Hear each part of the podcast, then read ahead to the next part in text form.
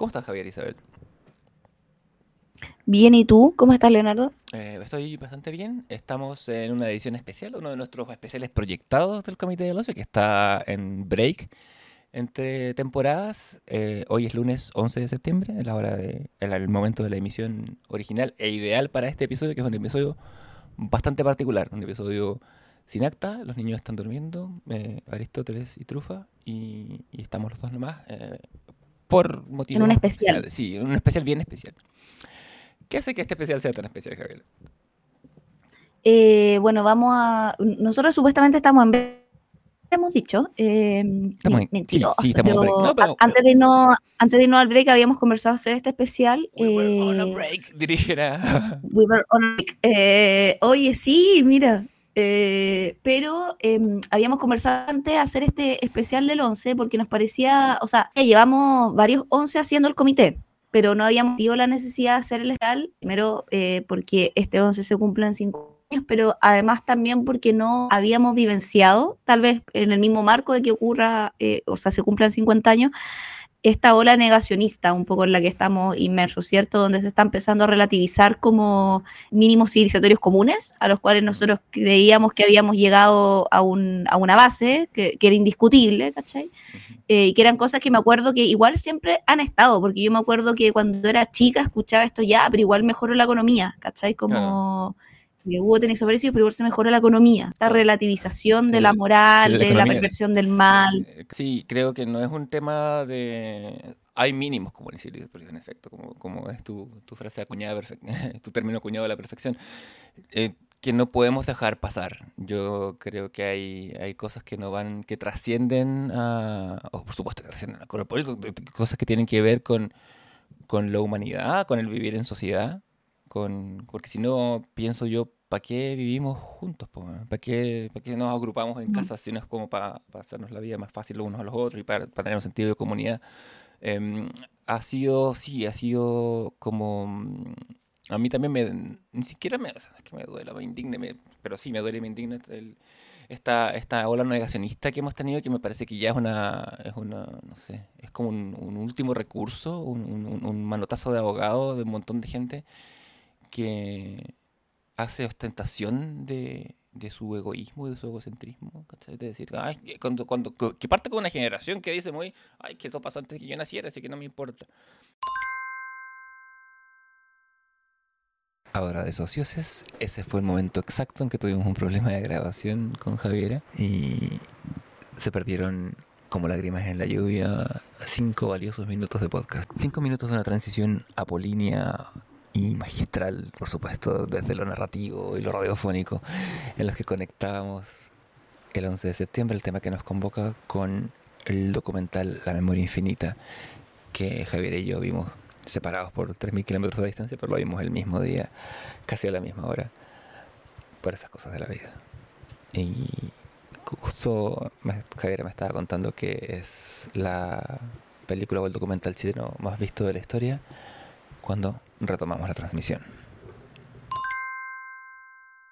Ha sido, según la historia, consigna, el documental más visto eh, hasta la fecha en el cine chileno. Sí, más que todos los que, de los documentales de los que vamos a hablar hoy. ¿Qué te pareció la memoria infinita? Más que ¿Cómo- todos cómo- los otros documentales de Maite Alberti. Claro, ¿cómo, cómo, cómo la viviste? Eh, mira, bien, fuimos al cine, ponte tú un martes, me acuerdo, Ujú. eh, a verla. Y la sala estaba bien llena. ¿cachai? Va a ser día de semana entre medio. Yo di- diría que estaba así 80% llena, estaba bien, bien llena. Y, mm, y nada, pues nos destruyó. ¿cachai? No, eh, de hecho, como que tuvimos que esperar que los trailers, o sea, como que pasaran los créditos, perdón, al final, como para pararnos, para retirarnos, porque estábamos como recomponiéndonos, ¿cachai? Ah, ya, ese nivel Eh, claro, o sea, no tan mal, pero así como diciendo como, bueno, me necesito como que sacar un poquito, Ujú. ¿cachai? Como respirar y salir como, no llegar y pararme de la sala, ¿cachai? Como...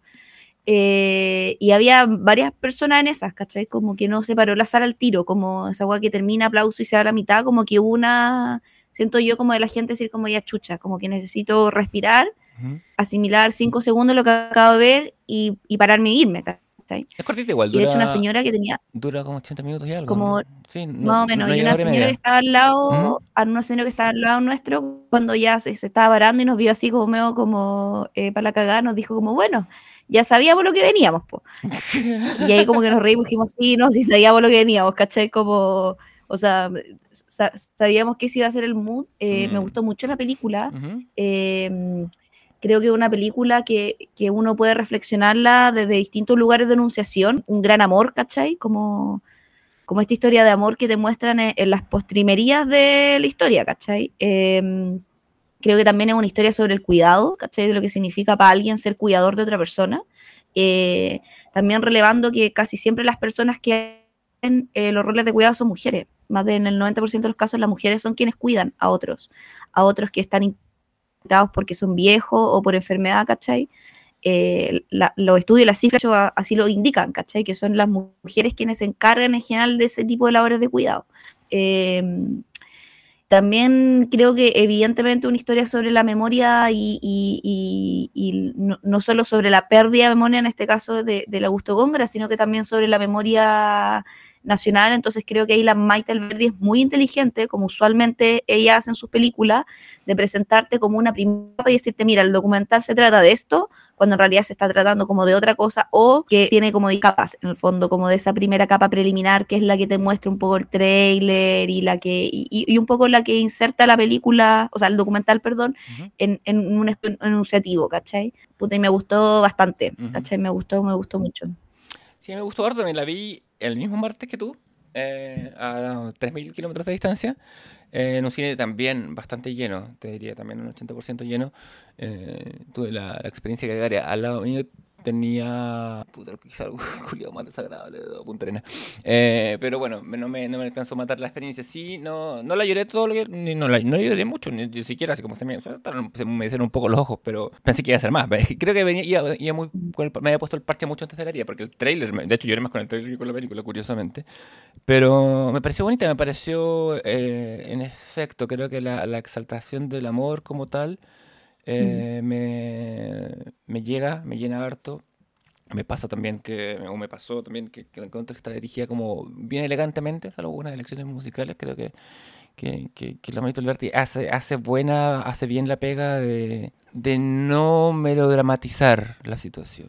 Creo que, creo Sí. que otros directores podrían haber... De hecho, Yoray en los espacios, o sea, como los espacios más tristes son como, o sea, entre comillas, los alegres, ¿cachai? Como... Mm, sí, a mí, a mí hay dos cosas que me chocan, pero, bueno, pero tienen, tienen- son absolutamente idiosincráticas, lo asumo como, como espectador más que como el, el producto de la, de, la, de la película. Es, la, es ver a la Paulina Urrutia tan joven en el contraste.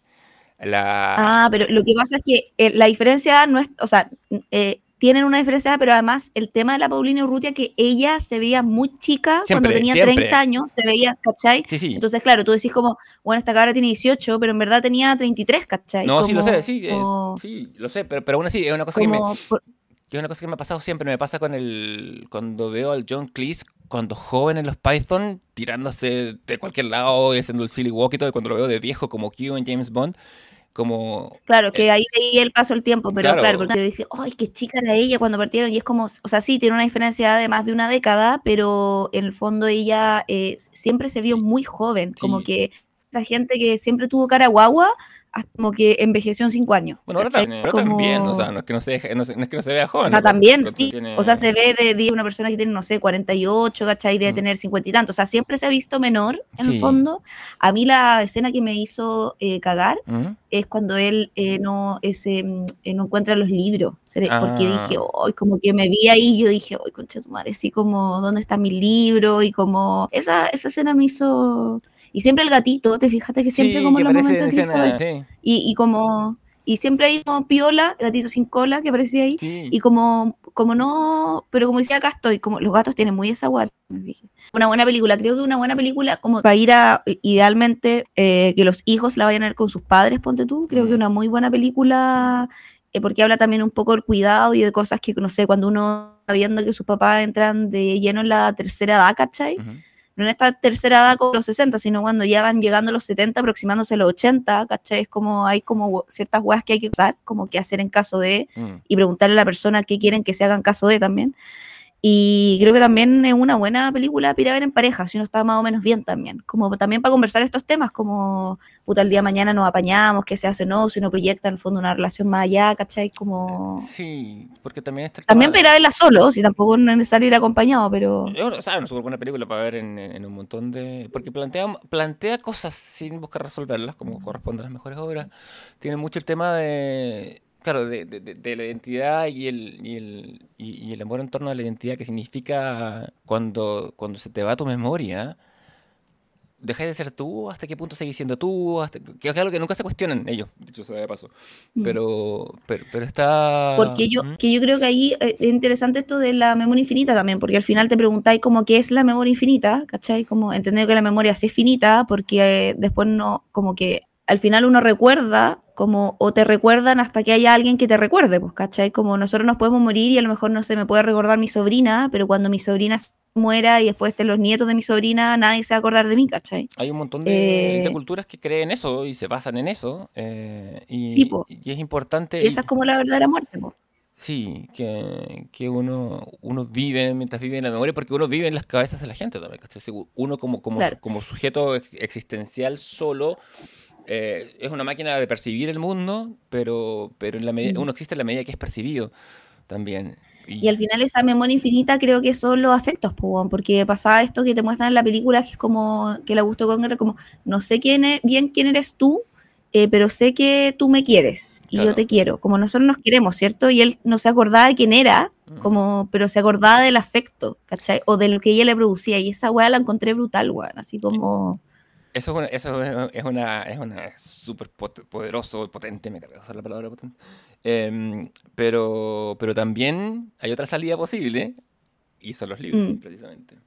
Sí, po, Porque Góngora, También. porque, y, y el archivo, porque, porque Góngora vive también en, habiendo ya fallecido, vive en, eh, en, en su trabajo investigativo, en la cámara. eh, ¿Sabes lo que me pasó? Este, esto es una cosa muy anecdótica.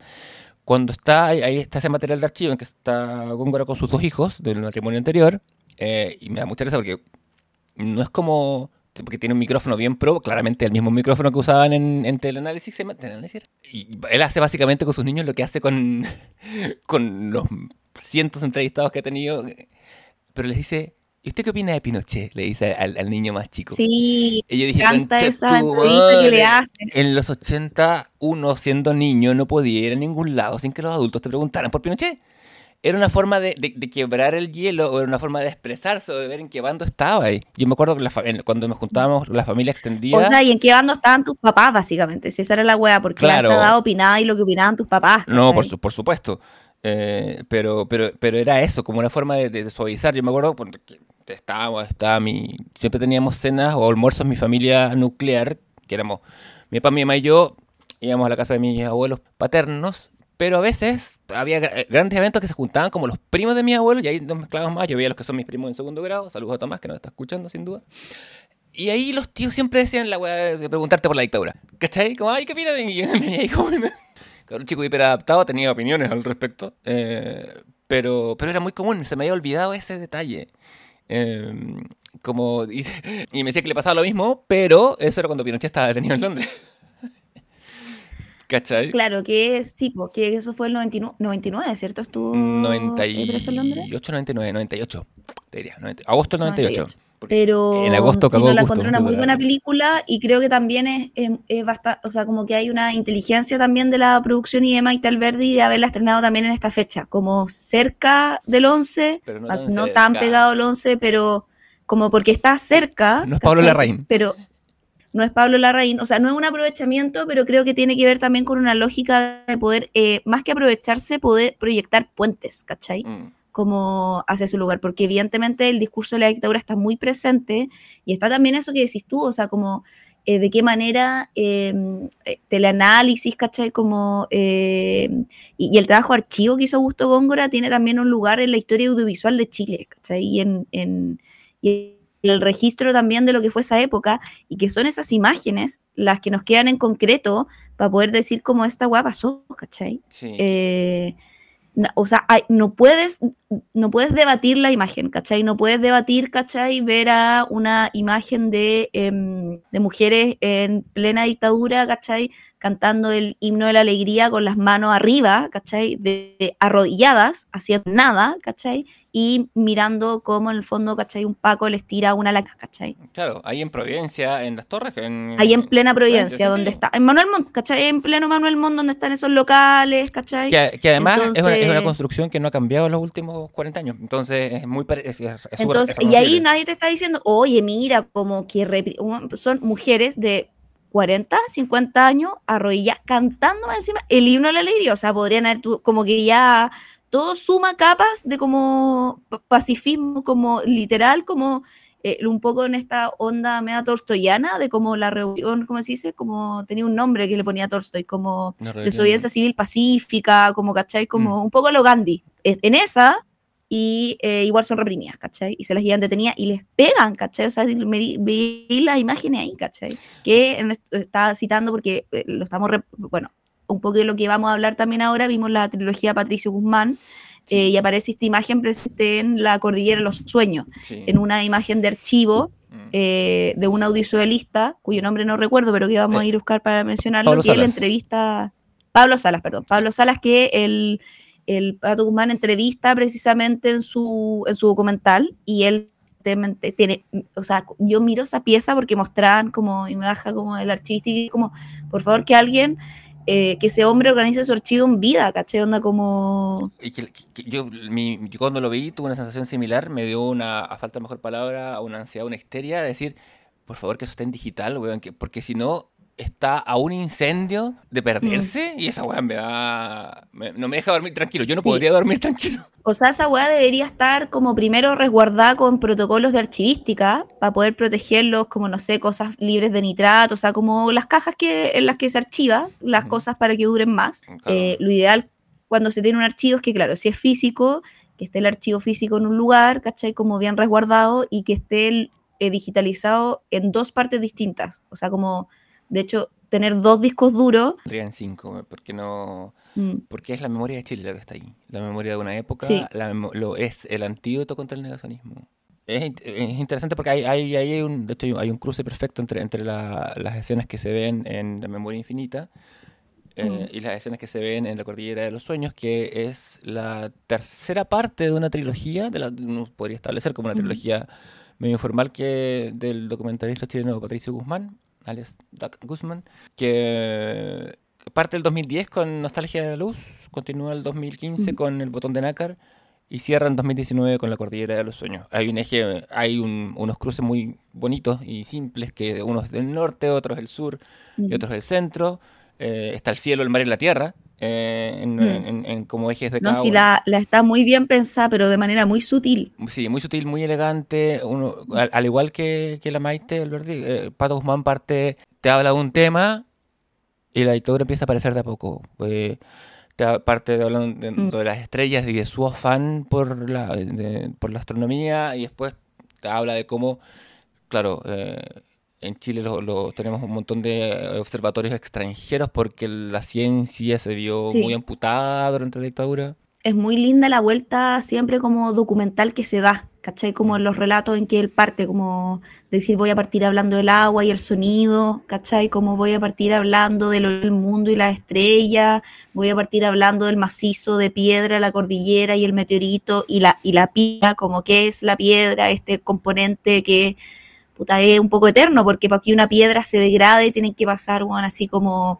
civilizaciones completas, ¿cachai? Y aún así quedan, ¿cachai? Si en el fondo son los vestigios de la historia esa las piedras finalmente. Entonces, como que hay, a mí me gusta en particular mucho estos documentales porque creo que también la lógica muy documental, de mostrarte las cosas que pasan, pero también hay una... Eh, que de, hecho es como, no, sé si un movimiento, pero es algo que se ha hiper estudiado en el, en el documental de Guzmán, esta, esta como variación un poco poética, ¿cachai? Como que no es propia del documental, porque el documental tiende a ser mucho más como de facto, ¿cierto? Él le pone como una, una un, hilo narrativo, diégesis más bien creo, una diégesis que es bien así como ligado un poco como a una poesía más reflexiva, ¿cachai? Como en relación a lo que los documentales plantean. Sí, una diégesis que no alcanza a ser ensayista, no hay, una, no, no hay tesis, ah, sino que sigue mostrando y, la, y la asociación queda en manos del espectador. se parece, y aquí me voy a hacer el, humble brag que te mandaba ayer, me recuerda mucho el cine de Chris Marker, el, francés de La Jetée y de Saint-Solel, eh, que tuvo un rol fundamental en, la primera hora de Patricio Guzmán, íbamos a hablar de eso, que, tú mencionabas, de Pablo Salas, que, que graba eh, La Cordillera de los Sueños trata de Partamos por eso, pues ya que estamos, podemos ir de atrás para adelante. Sí, vamos de atrás para adelante, vamos haciendo memoria. Eh, mm. La Cordillera de los Sueños trata de la represión en, en, en, en, la zona central, sobre todo, y se centra mucho en la figura del archivo de, de, de este documentalista, de Pablo Salos, que, que, filmó en video, se puso a filmar en video en, en, plenos 80, lo que es como la dictadura tardía, llamo yo. Eh, antes, cuando yo era chico, al menos era como, ah, que lo peor había sido 73-78, que sí, lo fue. Pero como mm. si después no hubiera pasado nada, ¿cachai? Como si después hubiéramos vivido como... Que es cuando yo nací, como si no hubiera habido como toque claro. que no hubiera habido como silencio y protesta. Muestra, sí, muestra la, la, represión de los 80, que es también cuando la gente empezó a salir a la calle un poco para pedir que saliera Pinochet, ¿cachai? Mm. Cuando ya había pasado los 70 y la gente, o sea, y eh, motivados también en parte por el, el los políticos, ¿cachai? De hecho hay una imagen ahí de una baby Carolina Toá, que yo sí. no sé si la pudiste sí, sí, identificar o no. Sí, sí, sí, marchando por la de la, Chile y está como en primera línea, ¿cachai? Ahí como sí. una baby eh, Carolina toda. ¿Cuándo la presidenta de, la, eh, de, la, de, Derecho de la FECH fue? No me acuerdo, ¿cuál de las dos? Pero... De la FECH, creo, ¿no? Mm. Sí, porque ella estudió en la Chile, parece. Sí, estudió en Chile, pero no me acuerdo eh, si... Futura si, presidenta de Chile, pensé que ella decía. No, no, no, no, no, no, me acordaba si, era, si había sido presidenta de la FECH o solamente... Puta, ojalá, weón, en este panorama creo que es lo mejor que nos podría pasar. Sí, eh... la, la, verdad, sí, te firmo, al tiro todo a 2020. Bueno, sí, o sea, me pongo a hacer campaña y Oye. volantear, bueno, así como desde el día uno, pero sí, sí. aparecen todas genes y uh -huh. son toda la rep como represión que en los 80 a partir de la, precisamente, porque ahí ya las organizaciones, o sea, ya sabíamos precisamente que había tenido desaparecido, no había ni una duda, al menos en el fondo eh, por la mitad de la población, claro. y ahí ya los familiares de los tenidos desaparecidos ya se han organizado, precisamente. Entonces habían organizaciones que iban a la calle a protestar constantemente, sumado a los estudiantes, sumado a los trabajadores y sumado a una parte importante de la población que quería que Pinochet se fuera. Entonces, todas esas manifestaciones son reprimidas en los 80 y es un poco que eh, te basa más este documental porque los anteriores habían estado más en los 70, más menos, en el fondo, como en la primera década. Claro. Eh, y este se basa más como en la patita final de la dictadura. Sí, funciona como, además funciona en, en, en secuencia el, mm. el, el, trío de documentales. Sí, no, sí, es un, es, un, es un cubito armado así, pero que cada pieza relaciona con otra. Es muy, muy bonito en el sentido la grilla que hace Guzmán con, con, los, con estos tres documentales. Eh, lo más impresionante del archivo de Salas para mí es eh, recordar la, las intervenciones de la dictadura en las poblaciones. Eh, cuando este es, es, que es un video del año 85, si no me equivoco, el que tiene 87, una cosa así, tarde, bien tarde, en, en, en, en el régimen, en la dictadura cívico-militar, cuando, cuando, lo que hacían eran estas, estas patrullas de carabineros, que era cercar perímetros de las poblaciones, sacar a los hombres, llevarlos al nacional, al predio alrededor del nacional, mm y mientras quedaban, esto, quedaban estas poblaciones solamente con mujeres y niños que quedaban esperando la suerte de los hombres que estaban siendo cuestionados y amedrentados por nada, porque además encima de, de, de, de esas tácticas no hay mucho eh, continuo de desaparición, por suerte, ni, ni tortura. So, es solamente una táctica de amedrentamiento. Yo me acuerdo, un compañero de, de la U me decía, claro, porque siempre son las poblaciones las que cuando llega la democracia y donde cada 11 de septiembre, casi cada 11 de septiembre, quizá hoy ya no, eh, siempre quedaba la cagada, se cortaba la luz, se, prendía, se hacían barricadas, siempre eran los mismos barrios, no dice por qué. Y el amigo que vivía por ahí me decía, porque la gente que vive en la Pobla no se olvida.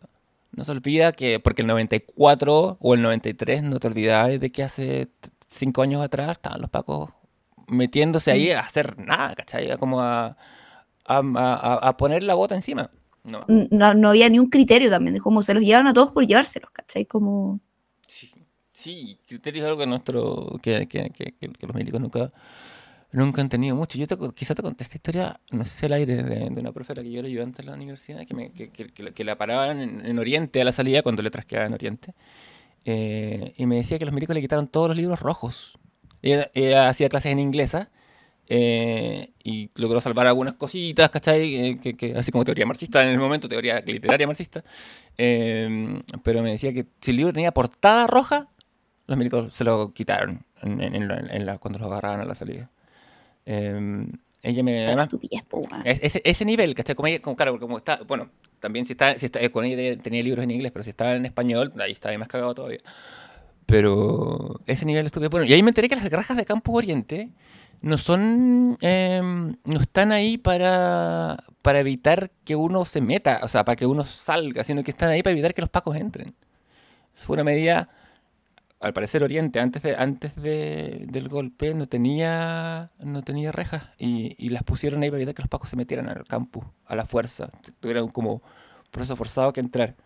Eh, mi, mi, mi profe, la María Esther Martínez, que en paz descanse, me decía que le tocó sacar alumnos en, en el, en, el, en el portamaleta de su auto pa- porque estaban los pacos afuera esperando. Ese, ese nivel de ese nivel de miedo, ese nivel de, de violencia se ejercía. Y, Pero si ¿Mm? en la cordillera, acuérdate que aparece este, mm, que un escultor cantero que trabaja, eh, que también es uno de los entrevistados principales, que en el fondo este artista que trabaja la piedra, ¿cachai? claro. Y ahí él hace como, como este link en el fondo con la cordillera, el vestigio, el arte, la piedra, el documento, como más o menos un, un, un megamix de todos estos elementos que aparecen en, la, en el documental. Eh, y él cuenta que él tenía este arresto domiciliario y que tenía su casa sin pestillo, porque decía como, ¿para qué? Si me van a, van a llegar los milicos en cualquier momento, me van a tirar la puerta y más encima después la voy a tener que mandar a arreglar, a hacer un cacho. Entonces él, vi- él vivió cuatro años sin ponerle pestillo ni candado a la puerta de entrada a su casa, ¿cachai? Claro. ¿Qué pasa con, con las fronteras entre lo público y lo privado cuando en cualquier momento eh, el Estado te puede invadir, ¿cachai? te puede venir a secuestrar, te puede sacar y puedes no volver? Como... No, y también el nivel de desconfianza que eso no aparece tanto, o sea, bueno, aparece mencionado en los documentales, eh, sobre todo en este, ¿cachai? Que Mm. también habla de la responsabilidad civil, ¿cachai? Sí. Eh, y también aparece en el botón de nácar, también la responsabilidad civil, cuando dice como, y, y, y Patricio declara, esto se hizo con ayudas civiles, ¿cachai? Que se enriquecieron y recibieron beneficios de distintas índoles, ¿cachai?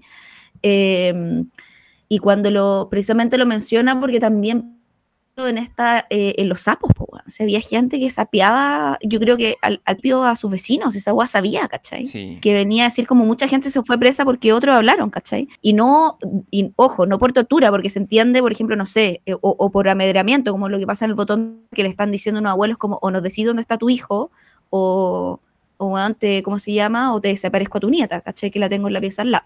Entonces, como ese nivel, ¿cachai? De, de- de- de complejidad, es como, bueno, un poco la decisión de Sofía, ¿cachai? claro. en la vida real, puta, tú podías entender como el, el lugar de denunciación, pero como que sapea a tu vecino para que se lo lleven detenido, ¿cachai? Y que después más encima tu vecino muere a, a partir de eso, ¿cachai? Como, puta, es como, también como civil, tú como vivís con eso, ¿cachai? Es una... Por eso, ¿y eso de, de- de dónde viene tu, tu... ¿Qué es el impulso que te hace de querer delatar a alguien? ¿Cachai? Que Tenés que estar muy Y convencido. delatar para poder destruirlo, ¿cachai? Como, porque sabéis lo que le puede pasar, ¿cachai? Sí, sí, tenéis que, tenéis que estar, mm, no sé, ni siquiera, no sé, si yo supiera que mi vecino, no sé, si, yo supiera que mi vecino al frente es un descuartizador quizás, o un violador, no sé, pero, pero, pero, Claro, pero es súper distinto. No, no porque vaya a delatar a, ¿cachai? Como es, eh, como, o, o sea, es, eh, li- literal, bueno, como es- eso, eh, creo que también esa reflexión es muy dura y a veces no, no- nos quedamos poco en esa reflexión de, lo, de la responsabilidad cívica, ¿cachai? Yo también, yo, Que la, la, la, la anunciamos, pero como que no, no, no vamos en profundidad precisamente a las distintas capas de esa responsabilidad cívica, ¿cachai? sí, de todos los rebranding que ha habido, creo, me parece que el, que el referirse a la dictadura como una dictadura cívico-militar me parece el más pertinente, me parece que es importante. Yo también. Eh, Sí. Como tú decías, ah, porque hay niveles de complicidad que van desde el silencio, del que o sea, nosotros éramos eh, infantes, pero, pero aún así, eh, del que somos partícipes, dejar del quedarse callados, eh, y, y está el, hasta el dejar pasar, hasta el instigar, hay, hay distintos niveles, pero son niveles de complicidad, sí, es un, es un hecho, no es una... Si fuera una dictadura militar como tal, hay, en Chile habrá, no sé, una, una cantidad de militares que es medible en miles, no en millones. Pero, pero es, es, grande el, el, el, espectro cómplice. Y lo, lo, lo, que me mm, gustó mucho de este documental creo que también es el cierre, que, que, es como un cierre perfecto a esta trilogía, cuando dice que, y creo que eh, engancha mucho con la memoria infinita también, que estábamos hablando, cuando muestra a Santiago como de noche, sí. es como la última toma que, uh -huh. que, hace y dice como que la memoria eh, tiene, porque de la frase, la memoria siempre tiene, eh, la memoria tiene fuerza de gravedad, dice, siempre nos atrae los que tienen memoria son capaces de vivir en el frágil tiempo presente. Los que no la tienen no viven en ninguna parte. En ninguna parte. ¡Ah! Eso me hizo pico, así como que lo encontré brutal. Güey. Es un premio, o sea, siento que también es como entre que te, te, te, obstruye el pecho, pero también en el fondo es como, no sé si un lugar de esperanza, pero también un poco de, de reparación también de que quien recuerda vive, ¿cachai? Es que esa frase la dice alguien en, en Nostalgia de la Luz. Se está, está citando, sí. está haciendo el ciclo de cierre, mm. la vuelta entera. ¿Cachai? Entonces, como, y, y, que también en Nostalgia la Luz es muy bonito, o sea, cuando me dice como el presente no existe, también sí. cuando explica que el presente no, oye, que podemos harto como la, la, la, como el discurso rollo científico de la astronomía, que es lúcida, pero, pero bonito ese cierre, porque finalmente también, por un lado, dice, nosotros estamos vivos mientras recordamos, y precisamente esta gente que quiere olvidar o que niega, eh, no tiene lugar, pues, ¿cachai? No, porque no tiene pertenencia. Claro. ¿Cachai? No, claro, en efecto. Eh, yo siento, y eso, esto, vámonos al, al, al, comienzo de la trilogía, vamos a Nostalgia de la Luz, que Alex es, es, es, la película con la que yo más he llorado en el cine. El, ahí tenemos, tenemos un momento, se me fue la onda porque me, me, me, acordé cuando la fui a ver, porque la fui a ver con, de hecho, precisamente con, con, con mi amiga que me alberga ahora en Punta Arenas, que, que era mi polola entonces, y su, su papá estuvo en Chacabuco, entonces la boda fue súper eh, cercana, súper emocional para los dos. Y para mí el tema siempre ha sido muy sensible. Nostalgia de Luz termina con, con una frase tan poética, termina diciendo, eh, todas las noches el centro de la galaxia pasa una vez por sobre la capital de la ciudad de Chile. ¿no? Sí. Pero Nostalgia de Luz tiene efecto, como parte desde el principio físico del, de, del pasado, la distancia, eh, de que todo ocurre, aunque sea una millonésima en el pasado, como, como explica un, un, un astrónomo de turno. Eh, y se enfoca en, en, en cómo el trabajo de astronomía, que es mirar el cielo, eh, cuando a tus pies en el suelo están los restos de, de torturados, detenidos, de gente muerta por la dictadura, en donde fue, que, que fue el campo de concentración más grande que tuvo Chile. Que, que, que fue sí, y, y también es interesante que hace este, este juego especular entre como que está el cielo y el desierto como si se mirara, o sea, bueno, se miran, pues, como que se miran cual espejo, que, que, que todo es vasto un poco en Chile, bueno, ¿cachai? Como que el desierto es vasto, la cordillera es vasta, el mar es enorme, entonces como que siempre está también en, esta sensación de como de, de, de, un poco de infinito, ¿cachai? También en, en el cine de, de, o sea, y al menos en estos tres documentales de Patricio Guzmán, de que al final todo es como un gran océano, tenéis como un océano de mar, de, de weón, de piedra, ¿cachai? De, de desierto, como este, esta infinitud, esta amplitud geográfica, eh, que claro, como uno está en el centro y, y, y, la gran mayoría de los chilenos como viviendo en Santiago, ¿cachai? O sea, la mitad de la población de Chile vive en una pura ciudad, uh -huh. te olvidáis de esta hueá, pues, ¿cachai? Es súper fácil, es súper fácil me sentía, me, todavía me siento cuando voy muy atrapado en Santiago por lo mismo, porque es muy encerrado, muy encajonado, pero tenemos estas amplitudes enormes que dan una sensación de libertad tremenda. A mí me, me pasa cada vez que miro el cielo acá, en cuanto está despejado, obviamente, eh, que se ve una cantidad de estrellas brutal. Mm. Y, y, y, sentí muy, me sentí muy reflejado en el comentario de uno de los, de uno de los expresos políticos que estuvo ahí, que decía que cuando intentaron iniciar un curso de, astro de, de astronomía, que después los médicos se lo prohibieron porque pensaron que ah, iban sí. a ser las estrellas para arrancarse. Eh, mm. Y él dice que, que, con lo menos cuando miraba al cielo las noches se sentía libre. Y eso también me agarró el corazón y me lo, me lo, me lo, mm. me lo sacudió un, un, un rato.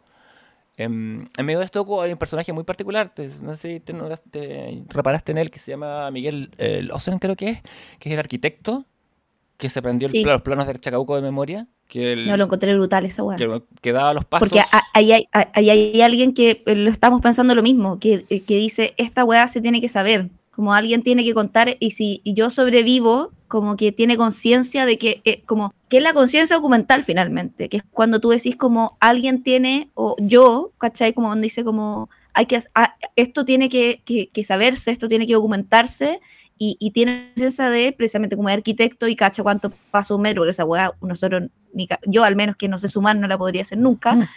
pero tiene y, y puede hacer los planos, ¿cachai? Cómo eran las celdas, ¿cachai? Porque que, para más, lo, todas esas weas, salvo ahí algunos vestigios de piedra, los milicos, eh, ¿cómo se llama? Eh, muy estilo Segunda Guerra Mundial, eh, eh, destruyeron. weón. Sí, y, y bueno, los milicos, primero que todo, hicieron que los mismos presos construyeran su campo de concentración. Eh, Claro, además, ¿cachai? Los milicos pusieron el hambre al final y chao. Y este señor dio pasos por todo el...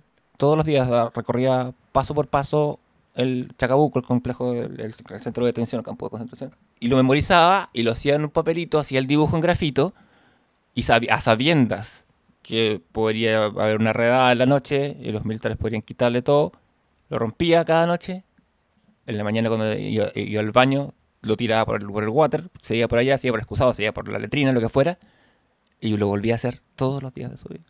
Entonces, cuando él Mm. salió, se va a Europa, pide asilo político y lo puede hacer de memoria, es algo que lo puede hacer todo el tiempo. Y hay un momento, a mí hay dos momentos que me, me parten un poquito el alma. ahí. Él dice, con tanto orgullo, porque por lo menos un arquitecto debería poder hacer esto, dice.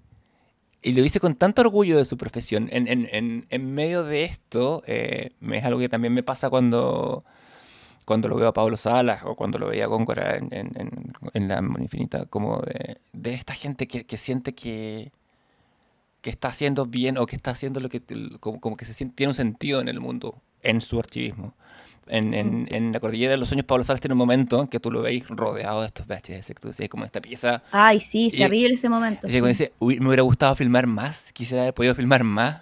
Pese a que weón tuvo que Y es como. regrabar algunas Y, y cintas tú y, todo. que tiene, o sea, yo creo que ahí hay días y días, ¿cachai? Meses de filmación, pero aún así él siente que es insuficiente, ¿cachai? Que, que claro, ahí él lo, y, y en, bueno, y en la, en- igual siempre está esa como en todos los documentales esa, esa sensación de insuficiencia, ¿cachai? Como de podríamos haber hecho más, ¿cachai? Como que, y, y y- es también muy bonito ese ejercicio de reconstrucción que hace, porque también aparecen como, em, dentro de la figura científica hay como dos principales, el astrónomo, ¿cierto? sí. Y también está el arqueólogo. Sí. Es muy bonito ese lugar de enunciación que tú dices, bueno, que tiene que ver un astrólogo y un arqueólogo, como que yo en realidad no, y, y Patricio Guzmán de, de manera muy explicativa, sin explicarte, que eso es bacán de sus como que el guante te explica, pero sin explicarte, eh, una sensibilidad muy poco masculina, eh, normal en ese aspecto, ¿cachai? Como de, de no decirte, mira, la agua es así, ¿cachai? Sino que tú vayas descubriendo en el fondo, como de manera muy pedagógica, ¿cachai? Él muy pedagogo en su filme.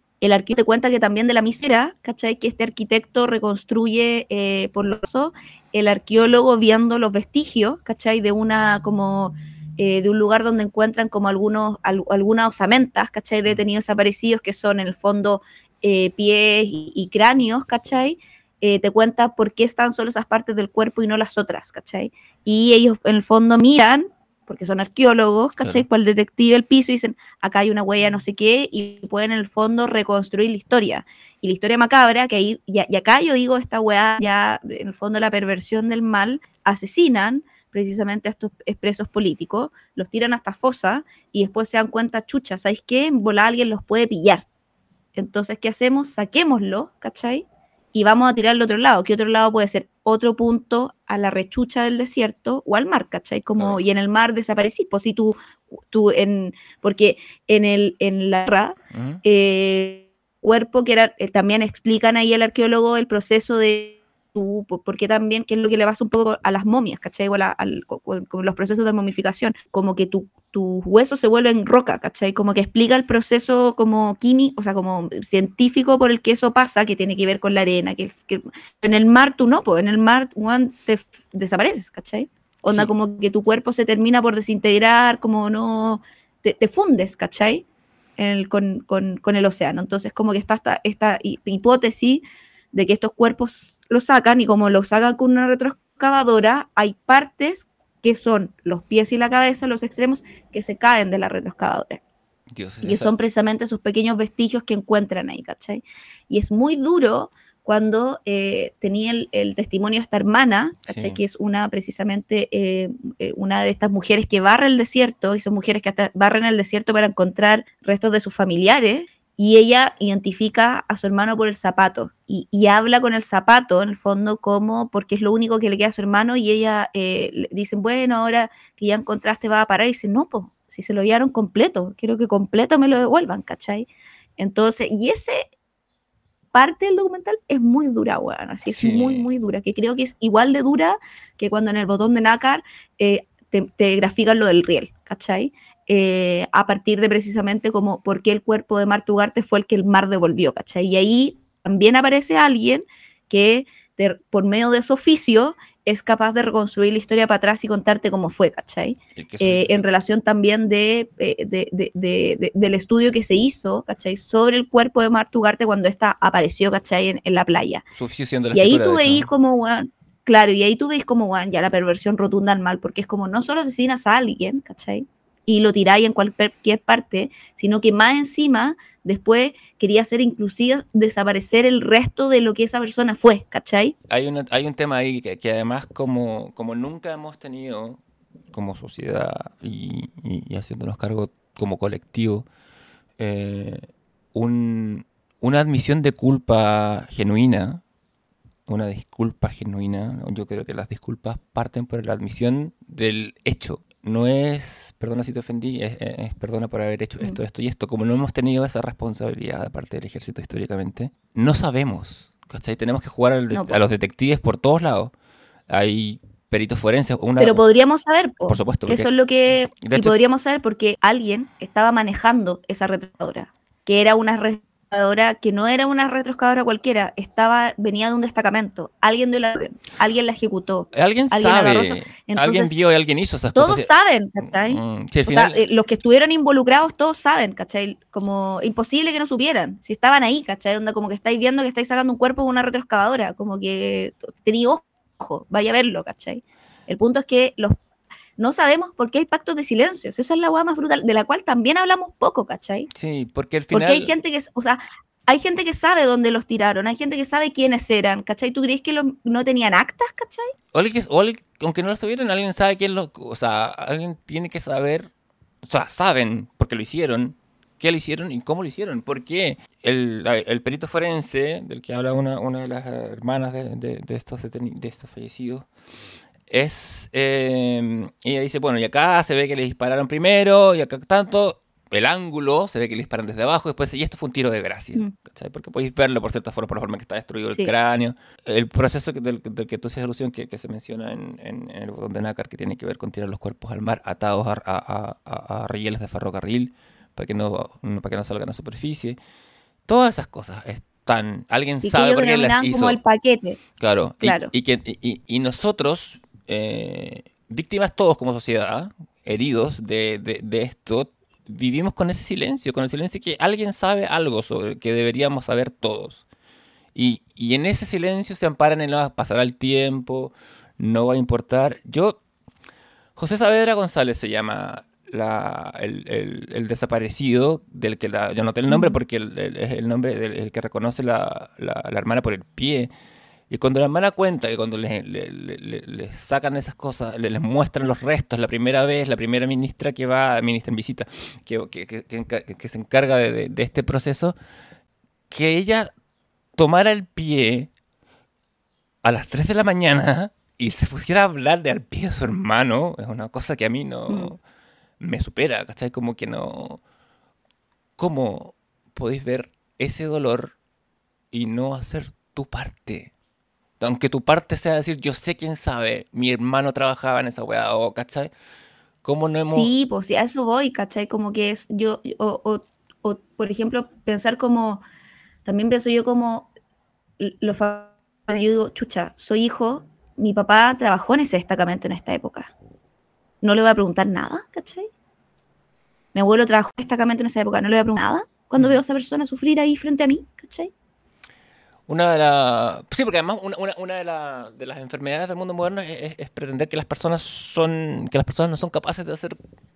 de manejarse de maneras distintas en ámbitos distintos. Lo hemos conversado a lo largo del comité del ocio con ejemplos más felices o menos felices también. Con mm. gente que tiene cierta destreza artística, pero además encontró su madre. Esta gente tu papá puede haber sido muy buen papá, pero no son cosas que sean que estén, eh, que estén eh, y que, que, estén peleadas, ¿cachai? Son cosas que ocurren y, y, una cosa no quita la otra. Es muy duro también cuando mm, ella dice que mm, eh, ellos son un problema para Chile. Uf. ¿cachai? Como, Mm. porque, eh, ¿cachai? Dice, nosotros somos un problema, ¿cachai? Ellos están felices que ahora estamos muriéndonos porque de viejos. Mm.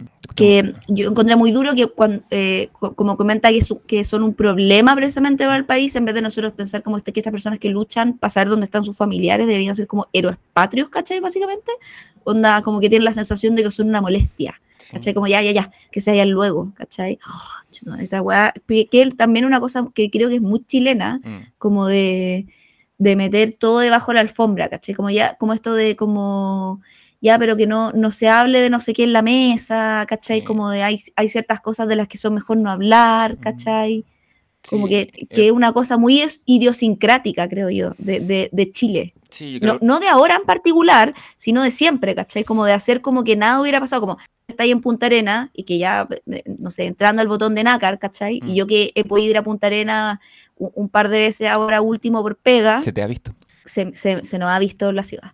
Eh, hay registros, ya que estábamos hablando de los archivos, hay, hay fotos, hay, sí, fotografías que lo avalan. estuvimos- Sí, que estuvimos hace poco en Punta Arenas con el Leo. Mm. Eh, o sea, el Leo está en Punta Arenas y yo viajé por pega y nos juntamos. Fue un crossover, fue un crossover. Sí. Eh, que, por ejemplo, en el, ya entrando al botón de Nácar, que es la, Mm. la, esta- la, la película, que, o sea, el documental que da en el medio de la trilogía, eh, y también por las visitas que voy a hacer en Punta en el último tiempo, eh, me tocó hablar harto con como artistas de la zona, que son actores, actrices, que, o gente que dedicada al arte escénica, y eh, también con eh, eh, el encargado del Instituto de la Patagonia. Eh, y de los archivos que hay precisamente en relación a prensa, diario, varias cosas. Y ellos me decían que, claro, como que hay un desconocimiento total en Punta Arenas, ¿cachai? Como de gran parte de la población, de toda la historia que hay detrás precisamente las estancias y la historia macabra que hay detrás de las estancias, que básicamente es un poco la historia de bienes, ¿cachai? Y Toda la ellos también como que- compañía que hay por la acá. sangre que hay ahí, de hecho, Mm. una misma compañía de la zona que se llama La Canalla hizo una obra de teatro que se llama Patagonia de Sangre, Ujú. donde en base a recorte y cosas que pudieron como investigar en estos centros de documentación, hacen el mismo ejercicio que estábamos hablando, que hacen los profesionales en la historia de Pablo Guzmán, o sea, perdón, de Patricio Guzmán, reconstruyen para atrás y tapan, en el fondo, o sea, como completan estos baches precisamente que la historia plantea, ¿cachai? Como que la historia oficial tiene. Y, y- y empieza a reconstruir precisamente que esa eh, opulencia, ese museo de Brown, ¿cachai? Como, como esta, esta eh, Patagonia, ¿cachai? Como eh, ganadera, esta gran industria eh, que tiene, en que se, y se cimenta en un que ocurrió en Chile en plena democracia Sí. en plena democracia y a vista y paciencia de todo el mundo, ¿cachai? Y nadie habla de eso. Y yo dije, weón, es heavy, porque ahora pasa lo mismo en distintos lugares, ¿cachai? Onda, el Sename es eso, ¿cachai? Son dos décadas donde han muerto más de 3.000 niños sin que sepamos cuáles son sus autopsias, se siguen muriendo y este país no hace nada, weón. Nada, Nada. nada, ¿cachai? Es- Este país. Y, y lo veía ahí ¿Mm? Lo veía en, en el genocidio, ¿cachai? Selnam, lo veía, weón, en- entonces... lo, voy a ver, lo voy a ver después en las matanzas obreras en el norte. en Es. ¿cachai? La historia de este país está tan teñida. Yo, me- bueno, ahora vi el botón de Dakar me llegó un poco distinto ahora porque vivo acá. Estoy haciendo lo posible por quedarme acá. eh, de hecho, cuando hablan, hablan del Monte Sarmiento, cuando, cuando el Monte Sarmiento se ve es porque va, a- va a haber buen tiempo, por ejemplo, acá. Pero, pero yo tengo muy consciente que esta tierra está regadísima de sangre, ¿cachai? Y que la historia de Chile está regadísima de sangre. Y nosotros nos hacemos los hueones olímpicamente, en parte, ojo, Olímpico, también nos quiero extender, creo que es importante extendernos un, un- un- un- un cheque de, de con- no sé, confianza, pero de repente no recriminarnos tanto, pero yo pienso en la educación que tuvimos en términos de historia de Chile, que yo, o sea, Mm, la mía la, la viví en un, en un 70% en dictadura, en que no se fomentaba en esa educación pública el, el no saber, te tenías que saber las cosas, y esto lo me imagino que te habrá tocado sufrirlo, sobre todo con tus alumnos más jóvenes, el como la no como que uno sentía sobre todo que en la historia de Chile te pasaban nombres y te pasaban cosas como que tenías sin Mm. tener como la idea del contexto histórico la, la- la historia como narración en Chile hace Sí, que seamos y- la, y la se perpetúa porque yo encuentro que nuestra generación es bastante desarraigada de su pasado y yo siempre me sentí un poco mal por eso eh, pero no Sí. puedo también pienso que es, es producto del momento cultural en que nacimos. Y, hay que, obviamente...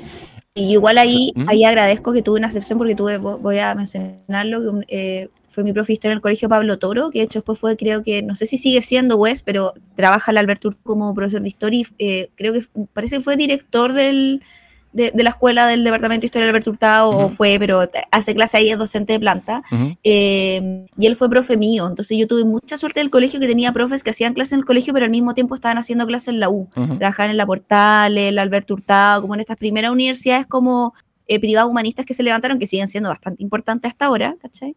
Y él nos hacía todo lo contrario, nos pasaba el contexto para poder entender el, y, y hacía cosas que ahora, yo me acuerdo que en esa época las noté, ¿cachai? Como yo me reía, porque no sé, cuando nos hablaba de Pinochet o Augusto, ponte tú cuando nos pasaban los romanos, mencionaba todo el rato el nombre Augusto. Augusto, ¿cachai? Como que hacía unos juegos que tú decías como, ah, ya sé lo que me está diciendo, ¿cachai? Como, entonces como, claro, decía, no, Augusto, que no, que, eh, bueno, y en, eh, que no sé qué, entonces, y hacía estos juegos lingüísticos, como que te estaba diciendo como su lugar de enunciación como política y de qué manera él también estaba mirando la historia, ¿caché? Porque la historia claramente la enunciáis desde, desde tu lugar de enunciación política también, ¿cachai? Como, como que no existe esa hueá de la historia objetiva, ¿cachai? No, paremos curso culiado. O sea, Hayden White ya lo dijo, como Borges también, la historia es literatura, ¿cachai? O sea, como... Eh, más es una rama de la literatura, em, decía Borges. Y claro, ahí ah, nosotros tuvimos eso, que había alguien que nos explicaba eso, ¿cachai? Y fue bacán porque y yo creo que eh, también parte de la persona que soy hoy, analizándolo ya porque tengo 35, voy para mis 40 y todo, evidentemente tiene que ver con mis papás, pero también con los profesores que tuve, ¿cachai? Porque tuve muchos profesores en el área humanista y en el área científicas, matemáticos, no sé qué, que eran jóvenes que se detenían a que tú pensaras, ¿cachai? Porque tú tenías un profe de matemáticas que nos dijo, ¿sabéis qué? Vamos a leer El hombre que calculaba, para que entiendan cuál es la importancia como filosófica de los números.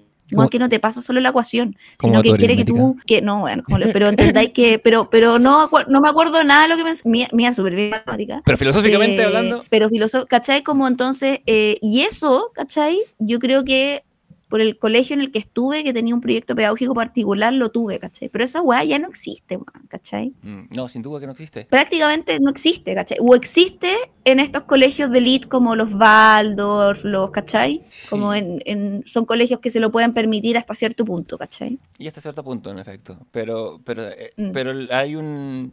El, problema con estas cosas es, cuando se generan estos, estos vacíos que son importantes en la formación de una persona, en la formación de la identidad de una persona.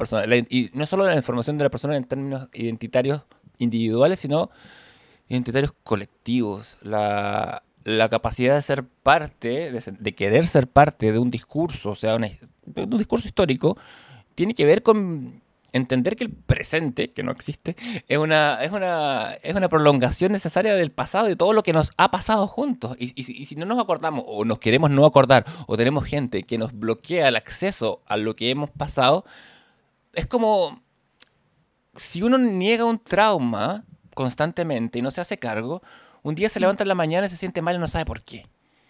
Y eso nos mm. pasa, siento, como, como a nivel país, a nivel individuo. Cuando es lo que me contabas, o sea, lo que... Pero tal vez no también. Que eso es lo que a veces yo cuestiono, ¿cachai? ¿Tú crees que, ponte tú, el eh, Pablo Larraín se levanta? No, no, Pablo Larraín no. se hasta. ¿Cuál es, ¿Cómo se llama el papá de Pablo Larraín? Eh, Ay, Carlos Larraín. ¿Carlos Larraín el papá? No, ¿o es el tío? No, el papá de Pablo José Luis Larraín, no, no sé. Eh, señor, señor Larraín. ¿Tú crees que, tú crees que eso, tú crees que, que, Carlos Larraín, más su hermano, ¿cachai? Se levantan y, y, y, y dicen, hoy me doy la espalda, tengo una ¿qué, ¿qué, será, cachai? No, porque la historia que ellos viven es la historia que ellos han construido. La historia que nosotros vivimos es la que, ellos, han, es la que ellos han construido también. Ojo, ¿cachai? Cuando uno tiene el lápiz Yo, claro, los pongo a ellos, ¿Mm? los pongo a ellos como figuras de poder, pero ellos también, en el fondo, hay, hay gente que que les cree y construye la misma historia, ¿cachai? Mm, sí. Si no, si no, no se puede sostener que a 50 años en estado de negacionismo, ¿cachai? Que también es ciudadana, ¿cachai? Porque viene, bueno, esta ola de negacionismo se, se, basa en la falta de historia.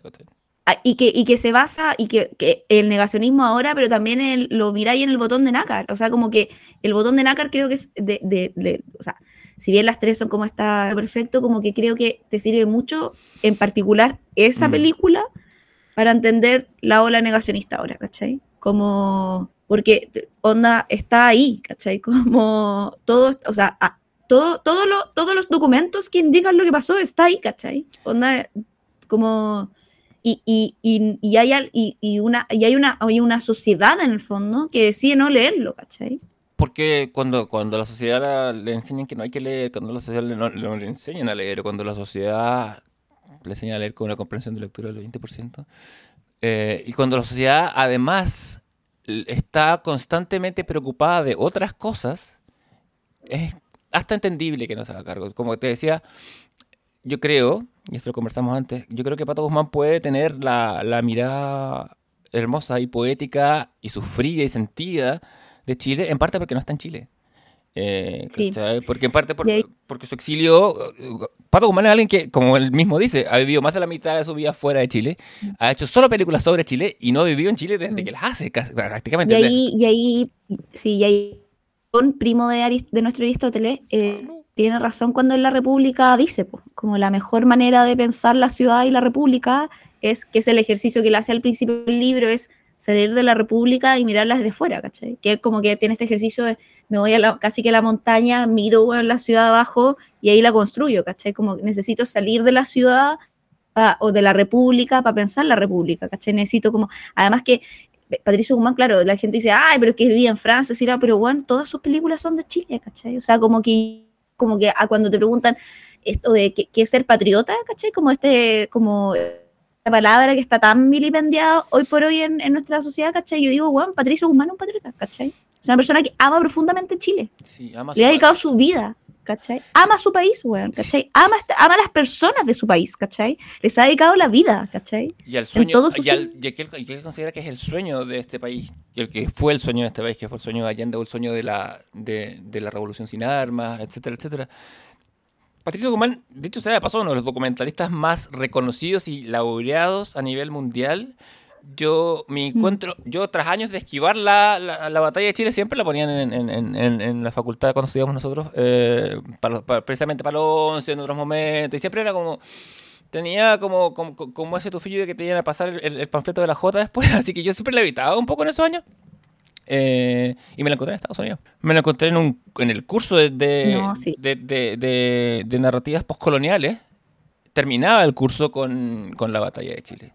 Antes de, antes de que nos metamos en ella, quiero hacer el, nexo entre la, el testimonio que tú hablabas en, Nostalgia de la Luz sobre esta, esta, esta, mujer que sentía que ellos eran un problema para la sociedad, que los familiares de los detenidos desaparecidos mm. son un problema, con la chica que habla en el botón de nácar, que es hija de un detenido desaparecido. ah, ella sí. ¿E-, ¿Era en el botón de nácar? Sí, en el botón de nácar. No, era en, en, era en Nostalgia de la Luz. No, en el, en el botón. Déjame terminar. en, en, el botón de Ah, tenéis razón, en el botón. Sí, Ya Oye, esa historia es terrible, Juan, también. Es horrible. Cuando ella habla de las fallas. Exacto. Que, Exactamente. Ella, es atroz. Ella se... Eh, ahí está el link. Sí, oh. por eso decía. Está, mm. se mm. conecta el, la sensación de ser un problema para Chile con llevar el problema. Esta, esta, esta persona cuyos padres fueron detenidos y desaparecieron, fueron exterminados por el gobierno y por el Estado chileno. Ella se, se considera a sí misma como una persona fallada, dice que lo lleva, que cuando que, que lo lleva casi como un como un cáncer invisible. Cuando la, cuando la gente la ve hablar, la escucha y dice, ah, tú no pareces hija de detenido desaparecido. Y ella dice, yo lo llevo y mi marido no, y mis hijos no. Y eso me da una alegría. Y, ahí tenemos el, el, mm. hecho que, que, en este avergonzarnos de nuestra historia, en este negar, porque lo, porque lo que como, como antropológicamente los monos escondemos lo que nos da vergüenza, hemos escondido esto, hemos escondido estos cadáveres, hemos escondido la idea de este horror y hacemos que sea una vergüenza cuando en verdad es lo que somos. Y esta gente es heavy porque en, en, ya, metiéndonos en el, en el botón de Nagar un poco más, em, se, hace este, eh, o sea, el correlato que se hace en la película, como veíamos, no sé, en, em, en este caso en la cordillera es la cordillera, la piedra, el, el ¿cachai? La historia, el detenido, el registro, ¿cachai? Como un poco el, eh, la piedra es un registro inmanente de la historia, ¿cachai? Registro inmanente de la historia hay, lo duda el archivo, y ahí se hace como un nexo. Eh, el origen del universo, que explicaban después en eh, La nostalgia de la luz, que es la primera, que salen los astrónomos diciendo nosotros estamos, suena medio como ayurvédico, pero no, no es como de autoayuda, sino que en estricto rigor estamos hechos del origen del universo del Big Bang. Y mm. nosotros venimos de ese origen, ¿cierto? Eh, por tanto, en nuestra como carga genética está ese primer momento del universo, ¿cachai? Que es el origen de todo, incluso nosotros. Y hacen ese nexo del origen con la búsqueda, ¿cachai? De eh, como el, eh, buscar el, el, origen del universo en el pasado, con buscar en el fondo el pasado también a través de los restos precisamente que quedan de estos familiares. Entonces, tanto astrónomos como familiares o tenidos desaparecidos están mirando al pasado todo el tiempo, ¿cachai? Eh, para poder reconstruir algo que nadie vio ni nadie sabe cómo fue realmente. O sea, bueno, alguien vio, que estábamos hablando que estuvo en sus pactos de silencio. Y, em, y acá en el, en el botón de nácar se hace la relación entre el exterminio ¿cachai? O sea, de los pueblos en el fondo eh, canoeros, precisamente porque eran más, eran cinco, de los pueblos canoeros, ¿cachai? Del extremo sur de Chile, con el exterminio en el fondo a los chilenos en eh, la dictadura. Y ahí precisamente es eh, me, me, agarro lo que tú mencionabas ahí también porque eh, creo que hay un gesto reparatorio eh, muy bonito que él hace también, mm. em, mostrándote cuando aparece Gabriela, que es una de las últimas hablantes, o sea, que ella dice, yo me identifico como mujer ya gana, no me identifico como en el fondo chilena, mm. y le pide que hable, ¿cómo se llama?, en, en su lengua mm. materna. Y no lo traduce y nosotros no sabemos qué mierda está diciendo, ¿cachai? Mm. Porque no hablamos ¿cachai? Como, y, y, encuentro que ahí hay una reparación lingüística de solamente como oír y escuchar, ¿cachai? La sonoría, Sin que tengas que entender. La sonoría impactante y casi alienígena del, del, del Selknam que está desapareciendo, eh, del que quedan muy pocos hablantes, muy poca gente que mantenga viva la, la conciencia mm. lingüística, que también es una memoria, eh, sin duda la, la lengua lleva la memoria del, pueblo que la ocupa. Eh, y que queda ahí y que se hace ahí infinita con ese registro, ¿cachai? Sí. En relación a lo de la haría que tú decías ahí, me tocó estar una semana atrás con la sobrina de Martu, eh, que aparece mencionada en el, en el documental, y, porque a partir de, hay una obra de teatro que se llama Oliaje, que está inspirada y reconstruye un poco como eh, el, el, caso de Martugarte, y me invitaron al conversatorio que se iba a moderar después de esta función que fue el miércoles pasado y estaba la sobrina de ella, Paulina. Eh, puta, fue una eh, experiencia, eh, aparte de, bien emocionante, remecedora, porque ella te contaba un poco, y ella en un minuto, haciendo también link como con la memoria infinita, contaba que, claro, fue su madre y su tía quienes fueron a identificar el cuerpo Martugarte.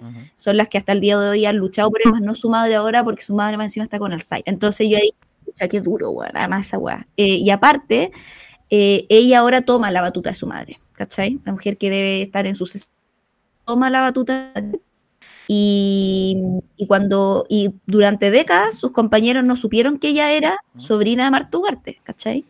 Hasta que un día yo lo dijo y sus compañeros le hicieron el mismo comentario, oye, pero se te nota que eres familiar detenido desaparecido. Y ahora que tú lo decís y no, había reparo en la guada, que lo encuentro brutal. Es que yo me acuerdo porque yo tengo, tuve por lo menos dos o tres compañeros que... Tengo un compañero que nació en Francia, porque estaba en Francia en 73, porque sus papás habían sido exiliados. Eso es lo que siento también, que es una distancia, que es algo muy cercano. O sea, yo ya no soy un hombre joven, tengo 42, pero mi generación alguna vez fuimos jóvenes, eh, y teníamos, ya existía esa cosa que, ah, que esto pasó tan en el pasado, ¿ven?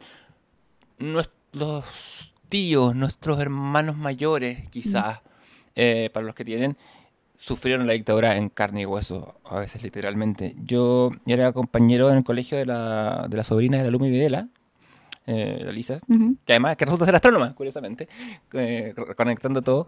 Eh, y, claro, con ella siempre hablábamos de esos temas, porque a mí siempre me ha interesado. Y, y me decía, las juntas de, los de los ex torturados son todas iguales. Me decía, se juntan en mi casa y primero nadie habla de nada y después se curan y hablan un rato se ponen a llorar, se abrazan, se pelean, que son todas las etapas de lidiar con el trauma.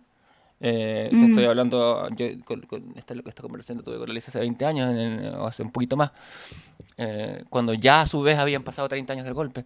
Entonces, imagínate una herida tan insalvada, tan poco tratada. En, en, en, Nostalgia de la Luz hay una ex detenida, o sea, una, una, familiar que se dedica a hacer terapia con, con, con para los eh, ex torturados. Que, que, que, que, se lleva por siempre con, por dentro, Se lleva así. Y, y, cuando yo era chico también, uno, la gente no podía decir por su filiación política o por la forma en que se expresaba qué tan expuesta había estado a las atrocidades de, del golpe. Eh, saliendo de la tangente personal, eh, eh, me, llama la, me llama la atención viendo la, o sea, y lo hace con su por supuesto, que Guzmán entrevista a varios eh, de los pocos que quedan hablantes del SECNAM como tal, y les va preguntando, les va haciendo traducir sustantivos. Sí. Y, y, la, y, la, y esta señora, la que tú mencionas, me dice que en, en no hay Dios, no hay un equivalente a Dios, como no hay un equivalente a policía tampoco. Eh, no, existen esos conceptos. Y, es, eh, ¿Mm? bonito ahí también cuando habla como cómo se dice botón y mm. que botón se dice parecido a nácar, o sea, suena como, mm. hay, es como una onomatopeya ahí entre una y otra palabra, como una, cacofonía. Sí. Em, y después esta historia que, que cuenta de Jamie Button también, ¿cachai? Que básicamente lo secuestran, weón, ¿cachai? Para civilizarlo, que, como, que es como un poco la historia de Pocahontas también, porque claro, nosotros tenemos la Pocahontas de Disney, pero la historia de Pocahontas es Jamie Button, ¿cachai? Es la misma weá. Exactamente. ¿Cachai? Como que se la llevan de embajadora, pero en verdad, weón, como que no. No sé si había opción de escoger si te a ir o no, ¿cachai? Yo creo que no. Entonces, si no tenía opción de escoger también, como. Y, y, y, esa weá también, como. Esos planos del norte austral, como, o sea, perdón, del sur austral, como cuando uno ve, no sé, cuando vaya a Puerto de Hambre, por ejemplo, y bajáis, ¿tú has bajado alguna vez? Sí, sí que, es donde está como ese monolito, decir como aquí estuvo la primera, no sé, iglesia o casa que se hizo mm. eh, hace en el mil y tanto, ¿cachai? Y miráis ahí y tú decís como, oh, esta weá es así como, así como impactantemente eso, ¿cachai? Así como es la geografía de, de, todo el sur y, y que es una weá absolutamente diametralmente distinta en el norte, weón. Sí. la geografía del país es muy loca, weón. Lo es, y, y deberíamos llevarlo más con nosotros. Es un país donde, que tiene poca superficie habitable dentro, así como... No, repara tan poco en eso. Eso es, lo, eso, eso es lo que yo pensaba después de ver los documentales. O sea, aparte de todo lo que estamos dando, ¿cachai? Que es el eje de decir como, bueno, miramos tan poco el país en que uno habita, weón. Como tan poco, ¿cachai? Como, como que uno tiene que ir a hacer turismo para darte cuenta. No sé, como cuando fuimos a San Pedro de Atacama y tomamos el tour astronómico y dijimos, chucha, del cielo de Chile, ¿cachai? Así como... Sí, la las incongruencias también que van a salir de eso y que deberíamos eh, abrazarlas. Es decir, es evidente, una persona, mm. una persona que vive toda su vida en el norte de Chile no puede tener el mismo ritmo, la misma cosmogonía, la misma forma de relacionarse con las cosas que la persona que vive acá, ¿cachai? Y está bien que así sea. ¿Hasta, mm. ¿hasta cuándo vamos a, imponer esta, como esta civilidad artificiosa que no convence a nadie, que es súper plástica, muy santiaguina? Por lo demás, ¿qué es eso? ¿Cachai? Que es como encerrarse mm. y, ponerse en bloques como si todos fuéramos tan uniformemente iguales. Em, el, ay, quería hacer la, la pasada un poco a, a la batalla de Chile, como, como mm. a propósito de la, de la lengua, eh, me pasó, como te contaba, yo la batalla de Chile lo vi grande, siento yo, la vi cuando tenía 30 y algo, estaba haciendo mi magíster, y dije, ah, mira, el último, el último tema del, del, del curso postcolonial es la batalla de Chile, que mejor que el chileno, porque éramos, eran puros gringos y yo, lo haga. Y la vi, y me acuerdo que la bajé de la universidad, la tenía en un iPad antiguo y la escuché en el metro la primera. Y escuché el acento chileno, escuché el acento chileno popular y me dio así, entre, me, cayó una lágrima, pero me dio un gustito porque dos días antes yo había estado. Y es un acento perdido también. Súper perdido. Hay una, deberíamos, hay una capacidad de expresión. Es un acento, Además. Y, y, y, que también es como se una época, ¿cachai? Como que yo creo que es interesante eso, como si alguien pusiera grabaciones de ya, así hablaban las personas de 30 en los 50, en los 70, en los 90, en los 2000, ¿cachai? Como la, una persona de una misma edad, evidentemente se habla de manera distinta, ¿cachai? Sí, y además, eh, ojo con la articulación de ideas de, de, la gente en todo estrato social en esa época versus ahora en todo estrato social. Eh, yo, dos días antes de, de- de- de tener este momento de reencuentro con, con mi lengua, con, con el español de Chile, había entrado a la, biblioteca de Georgetown University en el barrio del mismo nombre, en Washington, y había escuchado, no, bien, por primera vez, una pareja de chilenos hablar, una pareja espantosamente cuica hablar, con ese acento con, la, con los babos azules, que parece que es como Mm. parodiado.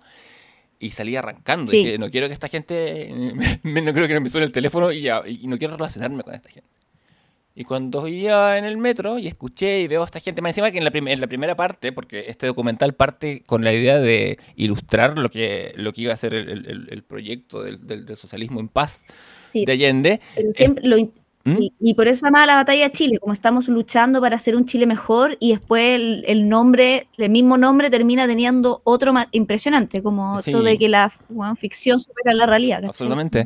El, de hecho, bueno, y te digo lo que me pasa, lo que me pasó cuando, cuando, cuando, cuando escucho esto, eh, digo, chuta, eh, no es Chile lo que odio, es el capitalismo.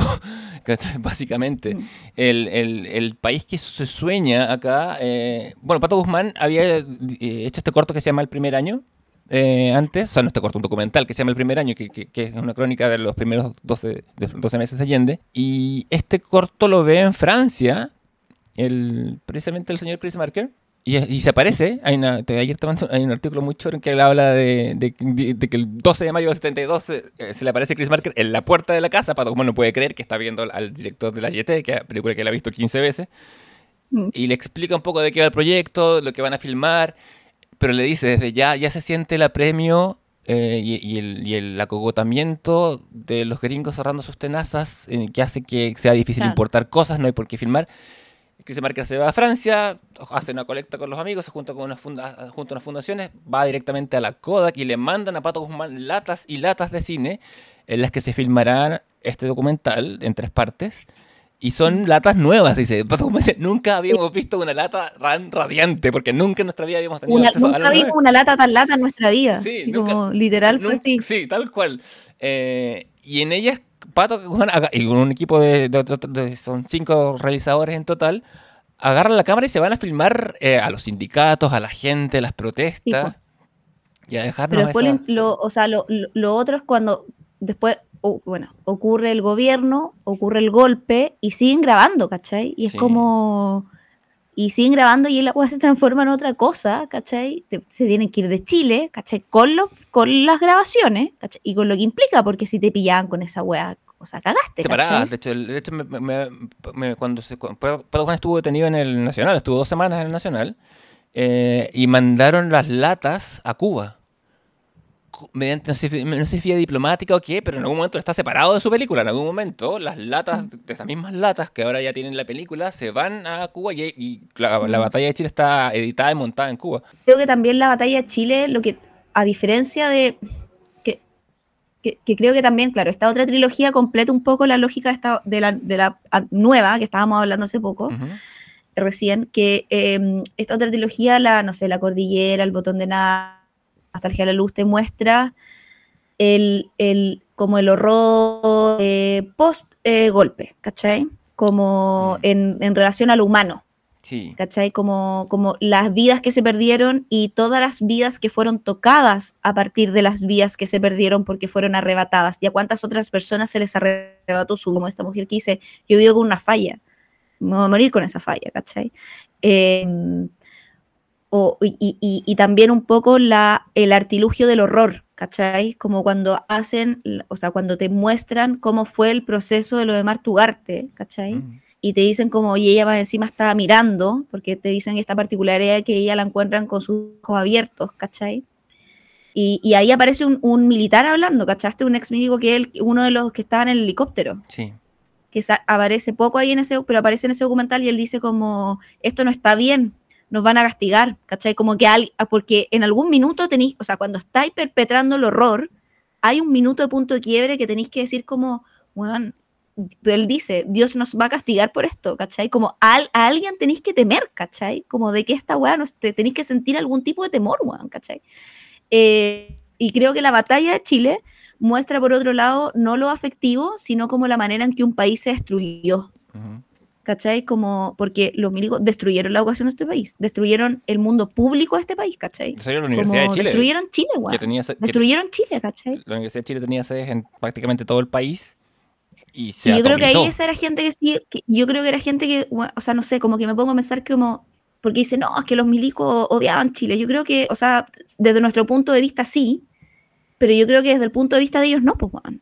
Porque yo creo que ellos estaban haciendo lo que eh, consideraban, ¿cachai o no? Como que el, el- el- por- eh, porque ellos construyeron el país que consideraba que Chile debía ser, ¿cachai?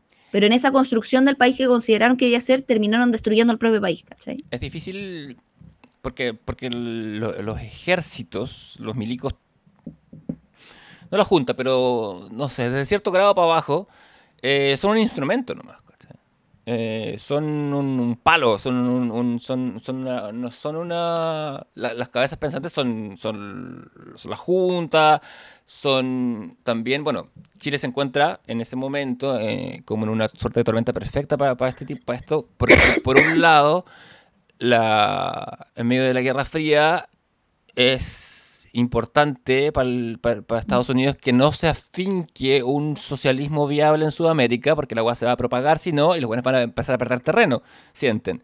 Lo cual hace que en Nixon y Kissinger mediante presten medios, recursos, entrenamiento para que la élite chilena del momento, que se ve que ve que también va a perder sus privilegios con este alzamiento del, del proletariado, falta mejor palabra, del pueblo, eh, se juntan esos intereses. Yo creo que la, la batalla de Chile, precisamente, eh, histórica, es esta es la conciencia del colectivo versus el individuo. Y el individuo prima termina ganando a- a- eh, con el, pegándonos con el palo que son los milicos, eh, financiado por las platas de otros, de otros lados, pero, pero viniendo a proteger los intereses de, de- de esta gente que deriva su fortuna, derivó su fortuna, históricamente hablando, de cosas como Santa María de Iquique, de cosas como el- las estancias acá en el sur.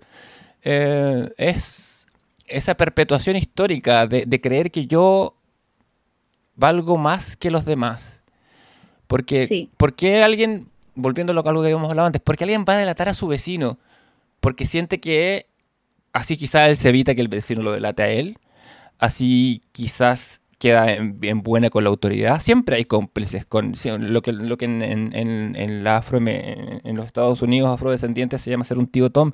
Siempre hay un colaborador, siempre hay alguien que...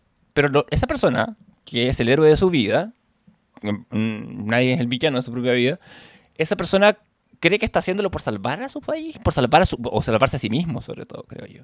Mm. ¿Cachai? Entonces, ah, voy a perder la pega por esta gente, entonces voy a votar en contra, o sea, voy- no quiero que haya inmigrantes, voy a, voy a perder esta cosa, entonces voy a, voy, a, voy a ir y voy a delatar a mi vecino, no me importa porque no estoy delatando a mi vecino, estoy protegiendo a mi familia.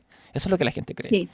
Y ahí hay aparatos y hay maquinarias de, de, de- de autoconvencimiento propagandístico que funcionan en cierta manera. Con los militares es más fácil porque los militares están entrenados desde que entran, Mm. eh, Sí. desde que entran al, al servicio para ser eh, obedientes con el que está arriba. Entonces el que está arriba eh, manda. El militar lleva años de carrera entrenándose para obedecer ciegamente, ¿cachai? Y cuando el, cuando el que está arriba se opone, ahí empieza la conspiración y es lo que le pasó a Lee, ¿cachai? Que lo mataron los propios militares. Sí, Oh. Pero también hay un, hay un espacio punto de quiebre, que es, por ejemplo, cuando aparece este caballero que era uno de los que estaba piloteando los helicópteros, donde iban a tirar precisamente a las personas al mar, y él en algún minuto, porque yo creo que cuando parte el golpe dice, sí, esto está bien, hay que sacar a los comunistas, pero cuando está ahí, más encima, y ahí él el punto de quiebre que dice, ya, como una weá, no sé, como eh, independiente que el golpe no tiene justificación, ¿cachai? Pero por último que, ya, tú siendo milico ahí como, sí, no está bien como haber eh, eh, tomado el poder, ¿cachai? Como y que la junta. Hay un punto en donde sí, esta weá ya no está bien, ¿cachai? Que es lo que te grafica y muestra muy bien Ujú. eh, ¿Venecia? esta película 1985 Ah. de Argentina, Mm, sí. ¿cachai? Porque ahí te muestra esa weá operativa, ¿cachai? Como que podemos tener desacuerdos con ciertas cosas, pero hay mínimos civilizatorios comunes con los que no, ¿cachai? Exacto. Entonces, y te lo muestra en el, en el rol de esta madre, ultra de derecha, ¿cachai? De uno de los abogados, que ve el en vivo, porque eh, ahí los argentinos fueron muy lucios, weón, de, de- de pasar por la radio, por la tele, por todo el, el juicio sin, eh, eh, sin corte, ¿cachai? Ve el relato de esta, en el fondo, mujer que fue eh, presa política en Argentina, eh, que le hacen tener la guagua con los ojos vendados, weón, en un, eh, en, en, dar a luz, weón, en, en un furgón de la policía. Y ahí ella como madre dice como, hoy bueno, esto es real, esto pasó, sí, mamá, esto pasó, esto no está bien. Y ella les quita el apoyo. Porque nadie puede decir que eso está bien, nadie humano puede decir que eso está, ¿cachai? O que eso se justifica. Sí. Entonces creo que grafica muy bien que ah, podéis tener una simpatía, pero esa buena en algún punto se tiene. Cuando llega el horror, esas, ese, ese, ese, eh, como que ahí tú tenés que decir esto no está bien. Que es lo mismo que piensa ese piloto, ¿cachai? Del helicóptero. Que dice, nos van a castigar, esto no está bien lo que estamos haciendo. No es correcto, no es humano, ¿cachai? Por supuesto, yo tengo el orgullo de conocer a un piloto de la FATS que se negó a bombardear la moneda. Eh, que es mi definición. ¿Y qué le pasó después de eso?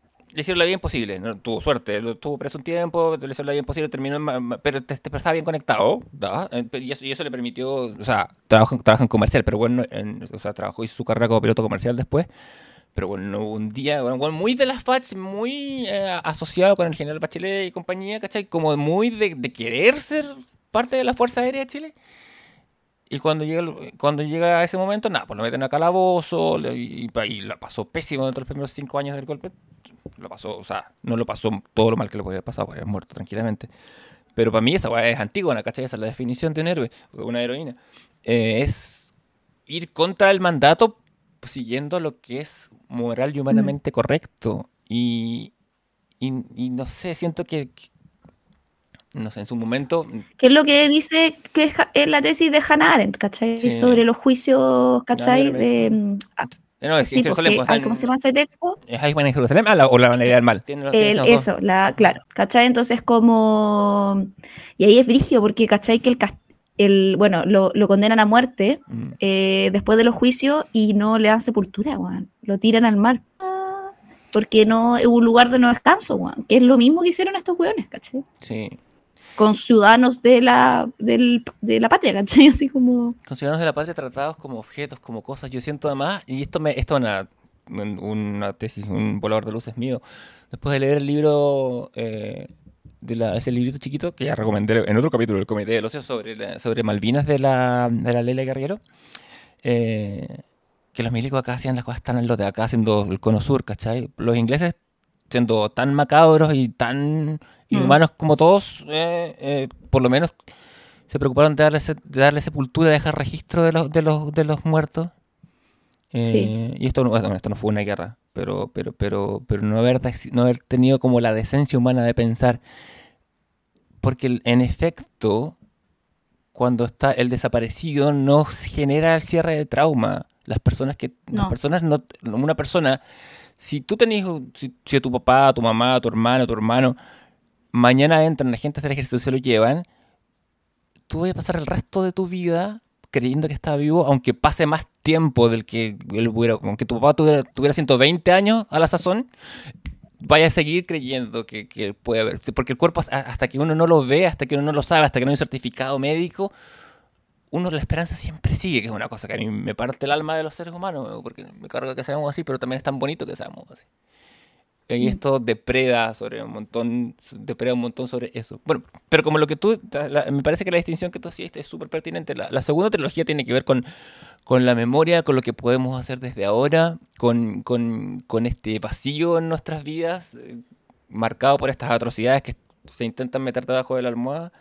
La batalla de Chile, que en tres partes que son la, insurrección de la burguesía, el golpe de Estado y el poder popular, me da tanta pena pensar que, que Pato Guzmán termina el poder, con la tercera es el poder popular, que es del 79, ya habían seis años de dictadura, y todavía tiene una pátina de esperanza de que la agua se revierta. O sea, siempre tiene, no sé si tuviste la última que, eh, que antes del plebiscito, ¿cómo se mm, llama? ¿En mi país imaginario? Iba Imaginario. La tengo, no, la, me, perdí en el cine y la, encontré para bajar piratea anoche, la voy a ver hoy día. No, está en onda media, no necesitas ah, ver la Ah, muy bien. De hecho, mis recomendaciones van como, por favor, más onda media, menos Netflix. totalmente. está toda raja la cartelera, o sea, como que ahora ver y está, bueno, está toda la trilogía de la que hemos hablado, está todo, ¿cachai? o sea, creo que está nuestra luz eh, y está y está mi país imaginario, ¿cachai? Ah, bueno, mira. Eh, y lo bueno onda media es que va rotando harto la cartelera, como que entran, salen películas, ¿cachai? Yo ahora me fijé, hay algunas que hace un mes atrás no estaban, yo ahora las, estoy como viendo harto.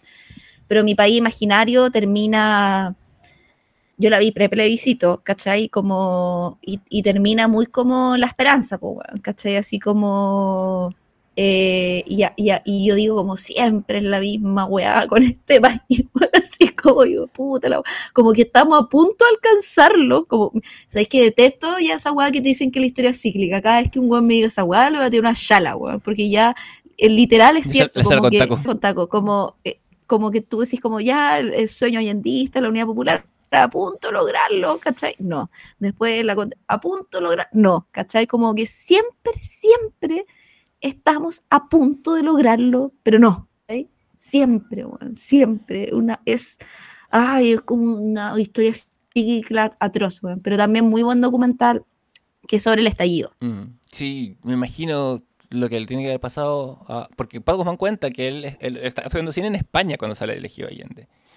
Y, mm, y hace, sí, ¿Mm? también hace como lo muy estilo de estas últimas películas, eh, como un, un, correlato doble entre el estallido y la batalla, o sea, como una batalla 2. Chile 2.0, mm. porque habla como de la, eh, de la revolución de lo que fue la batalla eh, por, porque Allende saliera, ¿cachai? Como la, el levantamiento de la unidad popular y el estallido y ahí hace como unos puntos de encuentro y también de diferenciación que son interesantes. Sí, el, bueno, bueno él, está estudiando y cuando, cuando sale el Allende, se devuelve a Chile porque dice, acá es donde las papas queman, acá están pasando cosas, esta no se va a mm. repetir, ¿cachai? Este es el momento, acá es donde hay que estar. Eh, y claro, la batalla de Chile es, una crónica de eso, parte así, termina mm. eh, marcada por los acontecimientos históricos, siendo una tragedia. Eh, incluye el, el golpe el, el, golpe de estado termina con ese con ese material de archivo de ¿Cómo se llama este camarógrafo, este camarógrafo argentino? Leonardo. Se me acuerdo que se llama Leonardo, tiene un apellido sueco, Leonardo Weissman, una cosa así. Que es esta persona que mm. filma cuando, cuando lo matan, ¿cachai? Filma el, disparo de los milicos. brutal esa, esa imagen.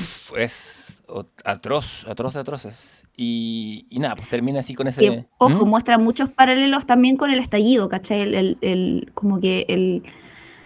Guardando la proporción, como que la. Porque, claro, en estricto rigor, en el estallido social no podía, o sea, no podía hacer desaparecer gente, ¿cachai? Mm. Pero sí podía mutilar lobularmente. Sí, y cuando... Y que tiene que ver porque la, la cantidad, de, la, la, cantidad numérica de mutilación que hubo durante el estallido, como que yo creo que, no, como que también es una weá que no...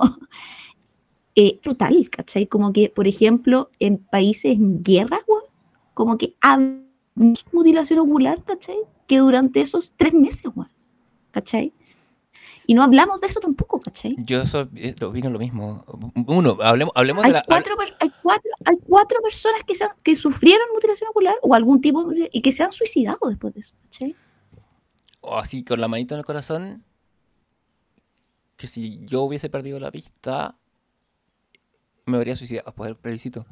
Eh, el ni porque si ya sin, sin haber salido a marchar, estando muy cuidado, ya la, el nivel de decepción y desazón que me bajó cuando, cuando fue esa weá. Me, imagínate, porque alguien me decía el otro día comentando a propósito de octubre el año pasado, eh, que no, que, para que tuviéramos una concepción buena iba a tener que pasar, que era una cagada muy, muy grande. dije, más que la que ya quedó, weón, más, más, necesitamos más muertos. Hay gente que se murió. Necesitamos más.